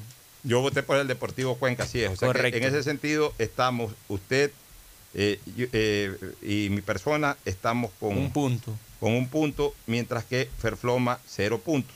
Vamos al segundo partido, Segundo Guayaquil City partido, Muchurruna, un buen partido, se le complicó sí, al sí, City. sí. ¿no? Buen partido. Eh, gol de Fernando Gaibor también. Anotó Debutó con Gaibor. gol ya. ¿Quiénes hicieron los goles para el City? En no, pues debutó City, con gol, digo, o sea, ya debutó con, en Ah, la tabla de goleadores. Eso sí, eh, dos goles de Mastriani y de Gaibor. Oiga, ese Mastriani, Sí, sí, ese sí. Mastriani es un gran centro delantero. Mastriani, increíble. Eh, Ese Mastriani ya van dos temporadas en que demuestra que es un gran centro delantero. A Buen ese, ese acierto de Mastriani, buen acierto, si lo puede mantener Guayaquil Ci- City, perfecto. Y si no, ese es un gran forward para Emelec, por ejemplo, Sí, hasta para el mismo Barcelona. Exactamente. Para Liga, Tiene o sea. muy buenas condiciones. eh, eh, Mastriani, eh, nueve goleadores, o sea, peleador, buscador. Gana bien ¿Sabe arriba. a quién se me parece en su estilo de juego? No estoy diciendo que es, claro. por si acaso. Hasta coinciden en el nombre. Me, me recuerda mucho a Gonzalo Higuaín. Mm, Gonzalo Mastriani, ¿sí? A ver, este, ahí ganó Guayaquil Ganó City. Guayaquil City Usted 3 a 2. usted Acertamos acertó, todos ahí, me parece. También acertó Ferfloma y quien habla. Perfecto. Correcto. De ahí vamos al partido. Ya, eh, ya esto estamos hablando de día sábado, ¿no? Así es. Sábado, Macará, Orense, ahí nos caímos todos y yo creo que todos los también. pronósticos se caen. Sí, Orense sí. gana. Orense no puede gana. ganar en el 9 de mayo, pero gana en el Bellavista al Macará. Ahí todos perdimos. Ahí perdimos Todos todo. votamos por Macará. De ahí nos vamos al partido Liga Aucas. En Liga Aucas usted fue al empate, marchó. Todos fuimos al empate, me parece. Todos fuimos al empate, Sí. todos marchamos. O sea, en el fondo yo creo que pesó más que la convicción o, o- o lo mental, pesó más lo sentimental. Todos queríamos que no gane Liga. No, para- yo, yo, yo, o sea, yo sí veía a, a, al Aucas jugando, o sea, Aucas siempre marca, siempre hace goles. Incluso Fernando lo comentaba, que, que Liga se puso mejor ya eh, con la expulsión del Aucas. Un error de Frascarelli Y- también, A- eh, aparte el primer de gol. que, de que ya había al segundo, al segundo partido que Liga no le podía ganar a Aucas ahí en el Casablanca. Exactamente, y, y a- y aparte que la verdad que tienen que revisar los goles de, de Martínez Borja. Anda. ¿Cuántos en goles hizo Martínez Tres goles hizo, lleva Hat-trick. 21 goles, exactamente. Espectacular. 21 Oye, goles en 22 fechas lleva Mire, Martínez mire lo que es saber esperar a un jugador, ¿no? Como fue en el año 95 cuando la dirigencia del Barcelona esperó a Alfaro Moreno, luego una pésima. Cuando Liga mismo esperó a Manso. Ya, pero Mm, bueno, por lo, menos, Con por, lo Manso menos, por lo también. menos con Manso lo esperó Liga porque Manso Por tenía una problemas lesión, de salud, sí. problemas de lesión. Pero Mm. en el caso de Alfaro Moreno, apostaron a la trayectoria de Alfaro Moreno. O sea, Romero y el grupo de dirigentes de esa época no podían admitir que un jugador con tanta trayectoria como Alfaro haya fracasado tan rotundamente en su primera temporada, la del 94. Lo ayudó mucho que en el último partido frente a Nacional hizo un gol que incluso significó que Emelec pueda ser campeón, porque si Nacional ganaba ese partido, iba ganando 2 a 1. Si Nacional ganaba, era campeón. Sí. Yo no sé por qué en esa fecha no se unificó. Emelec jugó temprano, tú debes recordarlo, Fernando, con Aucas, empataron 1 a 1 y dependía de que Nacional no gane en Guayaquil. Y Nacional iba ganando a falta de 15 minutos para el final 2 a 1 y con eso era campeón directo.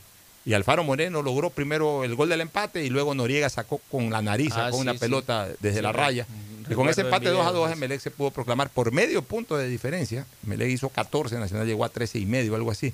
Por medio punto de diferencia fue campeón de la temporada 94. Pero eso lo ayudó en algo Alfaro, pero sobre todo la paciencia de los dirigentes del Barcelona de mantenerlo.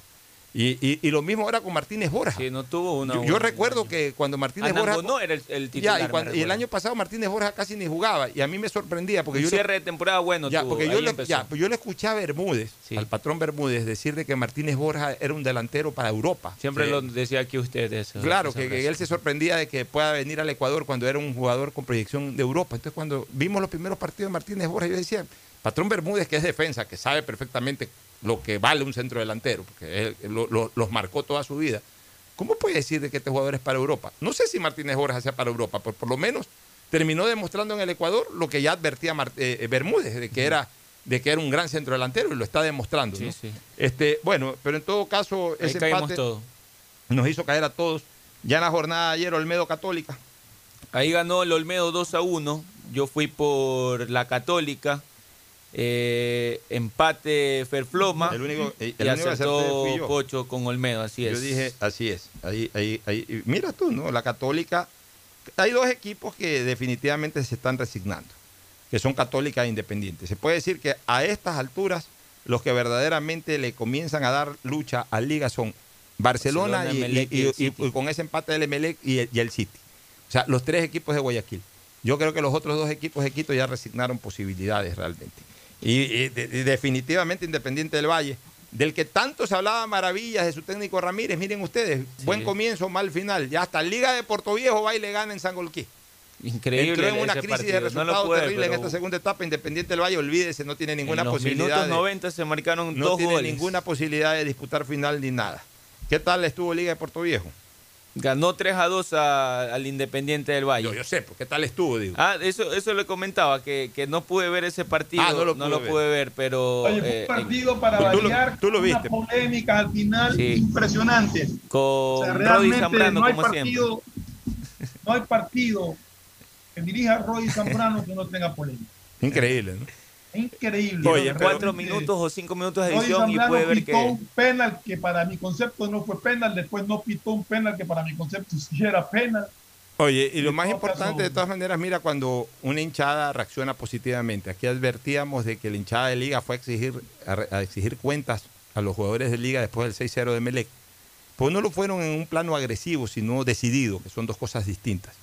Ahí habló Dreher, salió a dar la cara, Dreher es un líder indiscutiblemente. Ahora algo Pero, pero eso, ya, pero eso sirvió para está- hacer reaccionar a la plantilla, para que por lo menos le pongan actitud. Una cosa es la actitud, otra cosa es la aptitud.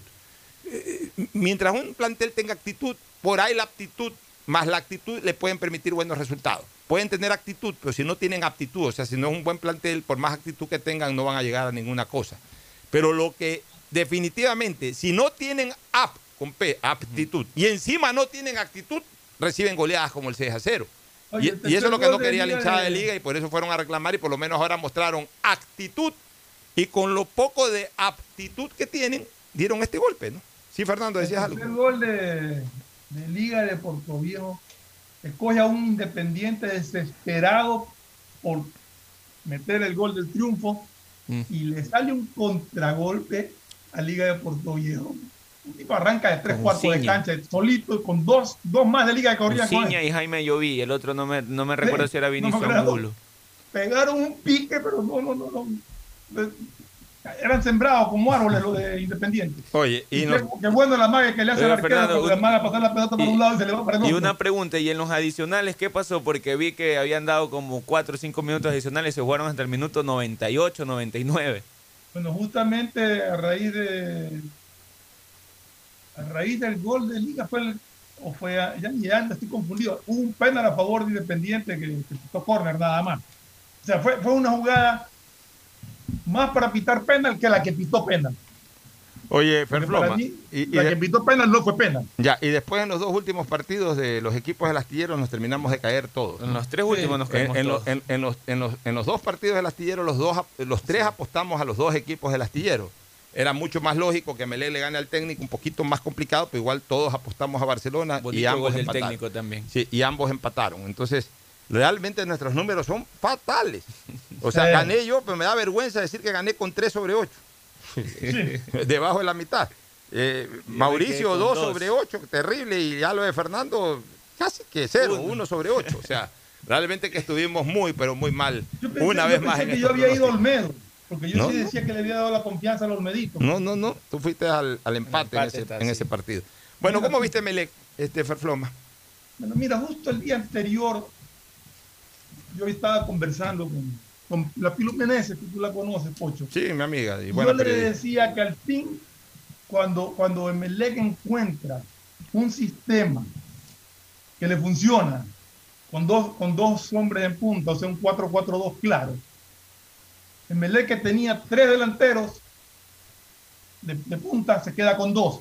¿Qué pasa el rato en que Emelec le falte uno de ellos por lesión, por suspensión o por cualquier motivo, les falte uno de ellos? Tiene que volverse a acomodar al sistema que nunca le funcionó.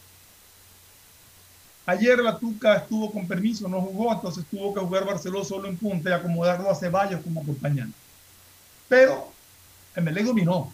Primer tiempo, sobre todo, fue un dominio absoluto Sí. de Emelec. Le Hicieron un Primeros gol 20, 25 minutos de Melec jugó muy bien. Hicieron un gol de, de esos que le sale a un equipo ahí con segundo ataque, creo que era el del técnico en todo el partido y, y logró el gol. Pero Melec no es que jugó mal, pero le faltó la contundencia que le ofrece cuando están dos en punta. Y de repente, cuando comienza el segundo tiempo, al poco tiempo, son las cosas que yo no entiendo del señor Rescalvo, lo respeto mucho y lo que sea. Pero si tú estás empatando local y tienes que ganar el partido, hace un cambio, saca a Ceballos, que era lógico que lo saque a Ceballos por, porque su rendimiento pues estaba como ha estado todo este tiempo Ceballos con altibajo, regular y todo. Pero la sorpresa es que lo mete a Godoy. O sea, ¿cómo puedes meter a Godoy cuando tienes a un muchacho como Pineda que, que juega más ofensivamente y que ha sido goleador de, de la reserva? Yo no sé por qué nunca juega ese chico. Entonces sí me llamó la atención y, y realmente ahí Emelec se dio espacio y se le vino encima el técnico, que incluso pudo meter otro gol porque falló un penal. Falló un penal, por eso te iba a decir que el técnico dominó, eh, atacó muchísimo menos que Melé, pues estuvo más cerca de ganar. Se hace un penal, gana. falló un penal.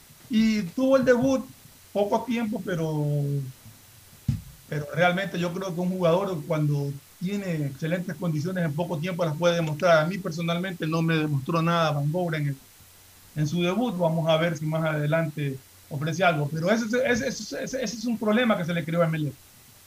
Porque si hubiera estado todavía El venezolano. que, que diga a la gente que es Pernía. pero si hubiera estado, hubiera conservado el esquema. Y, Yo y creo este, que- africano, este africano no te gustó. no, lo que demostró ayer no. ¿Ya? Al jugador se Ya. lo conoce en los primeros 10 minutos. Había que esperar. el buen jugador, el- buen jugador- y si lo vio a, a Bangora. A mí personalmente no le vi nada, Mira. nada extraordinario. ¿no? El, el- el buen jugador siempre tiene sus primeros 10 minutos en que demuestra su fútbol, porque se supone que tiene el gas físico suficiente para demostrar lo que tiene futbolísticamente.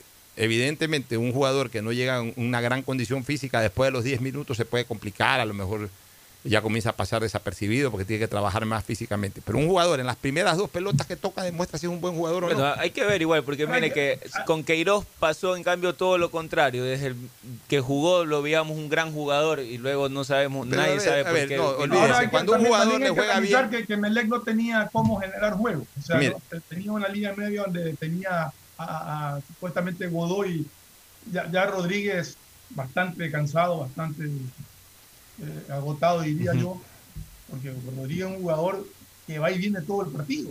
Ya, yo, yo, yo- eh, va- vamos para ir avanzando un poquito. Solamente digo una cosa. Ningún jugador que le juega bien eh, es, es porque es malo. Cuando un jugador juega bien, es un buen jugador. Después pueden pasar muchos problemas alrededor de ese jugador que le hacen bajar su rendimiento. Si ya juega bien, es, es un buen jugador. Asimismo, un jugador que en sus primeros dos, tres partidos no, no pega una, es un mal jugador. O sea, no tiene fútbol. Y, así usted lo deje mil años, no va a pasar nada. Salvo que tenga trayectoria y pueda ser que haya venido con algún otro tipo de problema, de adaptación, de cualquier cosa, de lesión. O sea, ahí ya comienza a jugar también la trayectoria. Porque si alguna vez fue un jugador de trayectoria, es decir, si alguna vez jugó bien, definitivamente que tiene fútbol. Este, bueno, eso Ahora, Pocho, sí, para terminar al menos con lo de Melec, de mi parte, no es que jugó mal, no es que bajó el rendimiento. El- el- el- jugó bastante aceptable en cuanto a- al control y, a- y sobre todo a la actitud de los jugadores. Marcaron, pelearon, presionaron. Pero les faltó contundencia arriba. Ya, pero eh, eh, eh, es que tenido el, un solo hombre en punta. el fútbol se gana.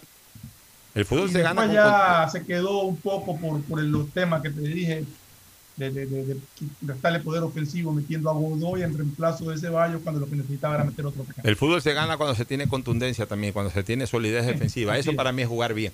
Bueno, en, en torno al tema Barcelona, un resultado agridulce. Barcelona. eh, Otro buen partido de Chalá, el arquero Sí, de Barcelona de necesitaba ganar. Sí, sí, Eh, sí. ¿cómo, cómo ha cambiado tanto lo de Nacional que hace 20 años me decían Barcelona empató en Quito con Nacional? Yo decía, carajo, qué buen resultado. Hoy empató con Nacional y suena más agrio que a dulce. Eh, ¿Generó acciones de gol? Sí, la prueba es que el, el mejor jugador del partido, según los comentaristas, mi, mi amigo Carlos Víctor Morales, mi también amigo Fabián Gallardo, etcétera, terminaron eh, inclinando la balanza a favor del arquero Chalá sobre Riveros. Eh, Y de hecho hubo tres o cuatro acciones de gol que en extremis las sacó Chalá. Al tapando bien final ese uno muchacho. de Díaz y tapó, Sí. que tapó. No, no, y bueno. un cabezazo de Alves, que tampoco fue muy direccionado, pero estuvo bien el arquero. No, pues son difíciles esos cabezazos. Son difíciles, pero bueno. Son difíciles. Lo que les quiero decir es de que eh, no, es, no es el resultado que se esperaba. Yo- Barcelona creo que tenía que haber aprovechado, sobre todo por, por el, por el galope que tiene Liga. Barcelona no puede perderle distancia a Liga. Ya dos puntos es bastante en razón del puntero. Próximo, próximo partido es en Liga Melec. Sí, E- partidazo. Ese es un partido decisivo. Sí, Es un partidazo. o, partido o- Emelec lo frena a Liga y, y- y remonta Emelec, o si es que Liga le gana a Emelec, ya ahí sí, chao Emelec. O sea, el, el problema es de que no importa si estás a dos puntos, a, a- a tres puntos, de- uno dice, bueno, tres puntos es un partido, sí, pero dependiendo quién es el puntero. Si el puntero es un equipo tan sólido como Liga, es difícil bajarlo, aunque tengas un punto de diferencia. El que se puede dar, se puede dar, pero es difícil. Mientras más sólido es el equipo que está en la punta. Porque por ahí, si tú me dijeras que el puntero ahorita es Guayaquil City, yo te diría, si estás a dos, tres puntos de Guayaquil City, sí lo remontas al final. Pero Liga es más complicado. No, Liga es es un, complicado. Li- Liga es un Melec equipo pesado. sacar un equipo- buen resultado claro. en Quito. Liga es un equipo que puede llevar el peso. Liga con Emelec Oye, eh, tendría algunas bajas, Fernando, con Lucas Villarruel, Piovi y Franklin Guerra no estarán. ¿Tú me ibas a decir Vamos algo, a. Fernando? Sí, quería, quería decir, pues siempre estamos enfrascados en lo que pasa arriba. Estoy viendo la tabla acumulada lo que pasa abajo. ¿Y quiénes están complicados? Están El iguales Nacional, todos. El, el Nacional, Orense, Cuenca y Liga de Puerto Viejo tienen 19 Sí, puntos, todos igual. 4 en la tabla acumulada. Y, y ese va a ser un El Nacional tiene menos 14, Orense menos, 10 menos 15, Deportivo Cuenca menos 17 y Liga de Puerto Viejo menos Ya, 20. ya, pero a ocho, a, a ocho partidos para el final, casi que ahorita no pesa el gol diferencia porque tienen el mismo puntaje. Entonces aquí es a ver quién, quién. re- Oye, una última inquietud antes de irnos a la pausa y retornar con algo de selección que mañana juega contra Colombia. Vi que en el partido técnico en Melec le designaron a un muchacho de estos extranjeros el, el mejor jugador de la cancha. Y cuando... eh, Tapieiro, creo que Tapieiro, era, sí, el- Tapieiro. el- y el- cuando lo entrevistaron decía así, mi familia que está en Guatemala, que este chico es centroamericano. Tapieiro, vamos a No, yo buscarlo. tengo luego. entendido que, que no, pero creo que, creo que jugó allá. Pero Ah. la, fa- la familia vive en Guatemala. Chequele ahí la biografía Sí, del muchacho para ver. de Y qué buen- nacionalidad buen es. jugador este Bueno, nos vamos a una pausa para retornar con selección. El siguiente es un espacio publicitario apto para todo público. Detrás de cada profesional hay una gran historia. Aprende, experimenta y crea la tuya. Estudia a distancia en la Universidad Católica Santiago de Guayaquil. Contamos con las carreras de marketing, administración de empresa, emprendimiento e innovación social, turismo, contabilidad y auditoría, trabajo social y derecho. Sistema de educación a distancia de la Universidad Católica Santiago de Guayaquil, formando líderes. ¿Qué más, mis brosters? Somos Giga y Minuto. Habla bien, esos manes de CNT saben. Pero de Leif. Y con sus paquetes prepago de 1 a 6 dólares, recibes 2 gigas en redes sociales. Y muchos megas adicionales para navegar. Sí cachaste, ¿no? Pero more than you. CNT, conectémonos más. Más información en www.cnt.com.es. En el aeropuerto de Guayaquil nos reinventamos, implementando normas de bioseguridad en conformidad con las normas internacionales. Ahora es tu turno de reinventarte, utilizando siempre la mascarilla, lavándote las manos y usando alcohol. Mientras todos respetemos las normas de bioseguridad, podremos seguir volando alto. No te confíes, si te cuidas tú, nos cuidamos todos. Un mensaje de Alcaldía de Guayaquil, en coordinación con Autoridad Aeroportuaria de Guayaquil. La nueva visión de Ban Ecuador permite contribuir al desarrollo del agricultor y ganadero con las botas puestas. Visitando cada sector del país en las 24 provincias y en tiempo de pandemia con más intensidad todavía. Ban Ecuador con crédito según tu necesidad, con agilidad y compromiso permanente. Ban Ecuador con las botas puestas. Sembramos futuro. Autorización número 0190. CNE, Elecciones Generales 2021. Esto aún no termina. Por eso siempre uso mascarilla en mi negocio. Hago que todos la usen y que respeten el distanciamiento. No te confíes. El estado de excepción terminó, pero la pandemia sigue. Manos, mascarilla, distanciamiento y preocuparse de que todos cumplan las medidas de seguridad. Alcaldía de Guayaquil. Autorización número 0119. CNE, Elecciones Generales 2021. ¿Qué dice ñaño? ¿Cómo va la cosa por allá? Ya, compa, todo belleza. Aquí en el bus con mi flaca, que estamos a punto de llegar. Habla bien. Yo pensaba que seguías en el terminal. No, nada. ¿Por qué? Porque te veo y escucho clarito. Hasta se escucha lo que chismea el bucetero. Lo que pasa, brother, es que activé un paquete prepago de Claro que ahora me da el doble de gigas en paquetes de 1 a 6 dólares. Así que donde esté tengo señal para videollamar. Visa nota, próxima semana me voy a la playa. ¿Dónde lo compro? En todos lados, hasta en Super Easy y en Agripag, mi ñaño, facilito. Ya vamos a llegar. Bueno, hablamos luego, ñaño, que ya llegué. De una, ñaño. Y gracias por estar. La nueva visión de Ban Ecuador permite contribuir al desarrollo del agricultor y ganadero con las botas puestas. Visitando cada sector del país en las 24 provincias y en tiempo de pandemia con más intensidad todavía. Ban Ecuador con crédito según tu necesidad, con agilidad y compromiso permanente. Ban Ecuador con las botas puestas. Sembramos futuro. Autorización número 0190. CNE, Elecciones Hola profesores, 2021. ¿sí sabían que CNT tiene los juegos más pepa de la web? Hablen bien, recargando este 6 latas, reciben sin costo una suscripción a CNT Gamers, el portal con los juegos más top para que no pares de divertirte. CNT, conectémonos más. Más información en www.cnt.com.es. En Banco del Pacífico sabemos que el que ahorra lo consigue. Por eso premiaremos a 40 ecuatorianos con 2 mil dólares cada uno para que consigan eso que tanto quieren. Participa acumulando 300 dólares en tu cuenta hasta enero de 2021. Además, hay 150 tarjetas de regalos incrementa 100 dólares mensuales. Ahorra a través de nuestros canales digitales. Banco del Pacífico, innovando desde 1972. Hay sonidos que es mejor nunca tener que escuchar. Porque cada motor es diferente. Desde hace 104 años, Lubricantes Gulf mantiene la más alta tecnología y calidad en línea de aceites para motores a diésel y gasolina. Está hecho con una fórmula especial para dar excelente protección a todo tipo de motores, evitando el desgaste prematuro de pistones, anillos y árbol de levas, ayudando a mantener limpio el motor y libre de depósitos que se forman por las altas o bajas temperaturas. Dele a su motor lo que se merece. Lubricantes Gulf, la más alta tecnología en lubricación. 104 años preservando la vida de su motor. Lubricantes Gulf. Gulf es más lubricante.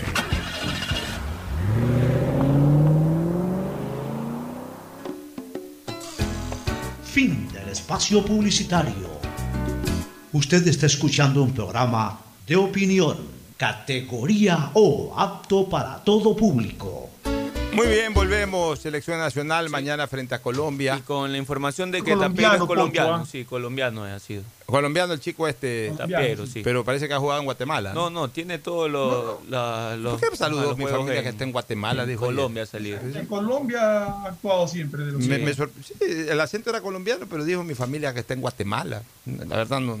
O será que escuché mal, pues no creo, porque me llamó en ese momento. escuchaste en varias No, no, alguna población colombiana. No, es que me llamó en ese momento la, me llamó en ese momento la atención, por eso que lo tengo hasta presente el tema. Bueno, eh, a propósito de Colombia, nuestro rival, yo veo Sí. que hay mucha gente que, 4 de la tarde mañana. que sí, que muy contenta como todos, y ya lo hemos dicho, por ese triunfo frente a Bolivia, estamos muy contentos, pero sin el ánimo de virar la página. Bueno, en, en los momentos de satisfacción o de tristeza siempre hay que virar la página, porque no se puede vivir de la historia, ni se puede estancar uno ni en los laureles, ni se puede estancar tampoco en la desgracia.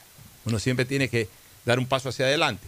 Y en ese sentido, cuidado que Colombia eh, es de las selecciones más difíciles que históricamente tiene Ecuador jugando en condición de localista. Y Déjeme solamente referirle la historia.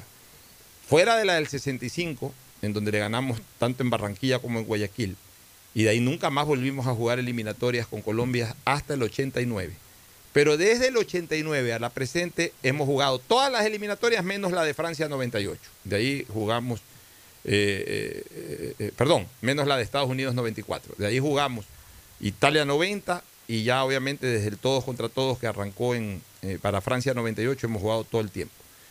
Y de todos esos partidos, que son como ocho o nueve eliminatorias, es decir, estamos hablando de por lo menos ocho partidos contra Colombia de local, solamente le hemos ganado en dos. La eliminatoria a Alemania, que le ganamos con goles del Team Delegado y Franklin Salas, y la eliminatoria a Brasil 2014, que le ganamos con un gol del Chucho Benítez, que en paz descanse, que precisamente el año en que murió, creo que fue su último partido, uno de sus últimos partidos, que hizo un gol, y de ahí ya creo que el Chucho no sé si jugó un partido más o ya no jugó nunca más con, con la selección. Pero eh, de ahí siempre hemos empatado y hemos perdido. Nos hemos aguantado algunas derrotas. Yo me acuerdo justamente para Francia 98 nos ganaron 1 a 0, este, con gol de Asprilla, si no me equivoco. Y de ahí nos han ganado varias veces. La última vez nos ganaron también aquí. Creo que nos ganaron Sí. un 2 a 0, Sí, sí, sí, dos. 3 a 1. O sea, allá también nos ganaron 3, allá nos ganaron 3 a 0, me parece. Mire, en cambio nosotros en Colombia apenas le hemos podido sacar un buen resultado, un 0 a 0 que le sacamos. Pérez Eh, yo estuve ahí en esa eliminatoria del 2001 que le sacamos en la época del bolillo, en la primera clasificación nuestra al Mundial. Que, dicho sea de paso, en esa selección que era súper fuerte, la nuestra, empatamos también en, Quito 0 a 0. O sea, Colombia siempre ha sido difícil, Fernando, y, y- y- y Colombia no va a ser la excepción ahora que viene desesperado luego de este 3 a 0 en contra ante Uruguay. Allá le hemos ganado una sola vez en Barranquilla. Y nada más. Y, un 1-0 empate. Con gol del Chanfle Muñoz. Sí, y un empate eh, el año 2001, eh, 0 a 0, yo transmití ese partido. Y, y para de contar. De ahí siempre hemos perdido en que- Colombia y aquí en Ecuador la mayor cantidad de veces hemos empatado o perdido. Entonces, solamente Yo hemos tenido dos victorias en nueve eliminatorias. Yo lo único que pido es que, que es- que el nivel que mostró eh, James Rodríguez en su partido Frente a día Uruguay. viernes, ojalá que lo mantenga o que sea más bajo todavía. Bueno. Bien flojo ese partido. Ahí ah, ah, puede haber malas noticias para Ecuador. Más Creo COVID, que- no creo. Sí, sí, sí, sí. Parece que serían tres más. Es que no ya han si- confirmado la, si no ya han confirmado aún, pero eh, se espera el pronunciamiento oficial. En total serían seis todavía. bajas de, de- de- de Ecuador eh, por, por el tema de- del virus. Pero no hay nombres todavía. No, no, no hay nombres, no hay un O sea, pronunciamiento oficial, no hay nombres. Franco, Franco, este, eh, Valencia y Palacio. y el Chiqui Palacio, O sea, se, correcto. se podría dar un fenómeno como el de Flamengo. Sí, puede ser. Son, serían ya Por seis eso bajas. yo venía sosteniendo que no era año todavía para eliminatorias. Vamos a ver O sea, el tiempo serían. me termina dando la razón en casi todo. Ya se ha hablado de una posible alineación de Ecuador, que Sí, no me sí. parece para nada mala ni débil. ¿Cuál es, Eh, eh, Ecuador saltaría con Edgar Dom- si es que no aparece ninguno de estos con COVID. Sí, ¿no? Domínguez. Edgar Domínguez en la portería, en la defensa van Preciado y Pervis. Pervis A último minuto salió de que podría ser Pedro Pablo Perlaza. Puede Por- ser una variante, por Preciado. Bueno, pues se sostiene todavía la posibilidad de Preciado y, y Pervis. En el centro de la saga la misma Arriaga con Arboleda. En el medio campo reaparecería Jason, Méndez en lugar de Grueso, que está suspendido, Caicedo. junto a este gran jugador, por- junto a este gran jugador que es Moisés Caicedo. Moisés Caicedo es, ¿no? Sí. Sí, Ya, correcto. jugarían por las bandas, jugaría por eh, derecha este Mena. eh, Angelito Mena eh, eh, y por izquierda jugaría Adolfo Muñoz, el jugador de Liga de Quito. De Liga, ya. Que yo, yo creo que ahí deberían darle la oportunidad una vez más a Beder Caicedo. Sí, yo, yo pensé que jugaría similar eh, Beder Pervis. Sí, pero vamos a ver, no ataque, o sea, creo que lo ve más ofensivo Exactamente. por el lado de Muñoz que Adolfo a- Muñoz es más ofensivo. Sí, Bueno, más y, y- ofensivo. y en la delantera estaríamos hablando de eh, eh, el Sornosa chico Sornosa, con- este, ¿cómo es que se llama. Sornosa? Este, Junior. Junior, Junior. Sor- Junior Sornosa. Y más adelante Michael Estrada como hombre en punta. Sí. Es una alineación bastante interesante. Vamos a la última eh, recomendación. Este, Garcés incorporó a la selección sí, también. pero va Estrada como punta. Vamos a una última recomendación ya para venir simplemente al cierre. Auspician este programa. Aceites y lubricantes Gulf, el aceite de mayor tecnología en el mercado. Acaricia el motor de tu vehículo para que funcione como un verdadero Fórmula 1 con aceites y lubricantes Gulf. ¿Quieres estudiar, tener flexibilidad horaria y escoger tu futuro? En la Universidad Católica Santiago de Guayaquil trabajamos para el progreso en educación, ofreciendo cada día la mejor calidad y para ello estamos a un clic de distancia. Escoge la carrera de tu vocación. Puede ser marketing, administración de empresas, emprendimiento e innovación social, turismo, contabilidad y auditoría, trabajo social y también derecho. Consulta en nuestra página web mayor información y esquemas de admisión. Universidad Católica Santiago de Guayaquil, formando siempre líderes. En Banco del Pacífico apoyamos a todos aquellos que ahorran para salir adelante. Por eso tú puedes ser uno de los 40 ecuatorianos que premiaremos con 2 mil dólares para que consigas lo que tanto quieres. Además, participa por 150 tarjetas de regalo, incrementando en tu cuenta 100 dólares en octubre, noviembre y diciembre. Programa tu ahorro a través de la banca virtual Intermático y empieza a participar. En Banco del Pacífico, el que ahorra lo consigue. ¿Qué dice ñaño? ¿Cómo va la cosa por allá? Ya, compa, todo belleza. Aquí en el bus con mi flaca, que estamos a punto de llegar. Habla bien. Yo pensaba que seguías en el terminal. No, nada. ¿Por qué? Porque te veo y escucho clarito. Hasta se escucha lo que chismea el bucetero. Lo que pasa, brother, es que activé un paquete prepago de Claro que ahora me da el doble de gigas en paquetes de 1 a 6 dólares. Así que donde esté, tengo señal para videollamar. Visa nota, próxima semana me voy a la playa. ¿Dónde lo compro? En todos lados, hasta en Super Easy y en Agripag, mi ñaño, facilito. Ya vamos a llegar. Bueno, hablamos luego, ñaño, que ya llegué. De una, ñaño. Y gracias por el dato. Nos vemos. De Ban Ecuador permite contribuir al desarrollo del agricultor y ganadero con las botas puestas. Visitando cada sector del país en las 24 provincias y en tiempo de pandemia con más intensidad todavía. Ban Ecuador con crédito según tu necesidad, con agilidad y compromiso permanente. Ban Ecuador con las botas puestas.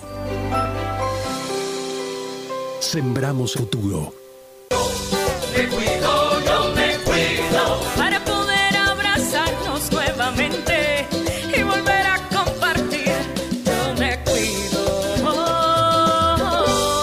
Un aporte a la ciudadanía de Seguro Sucre, tu lugar seguro. Estamos en la hora del pocho.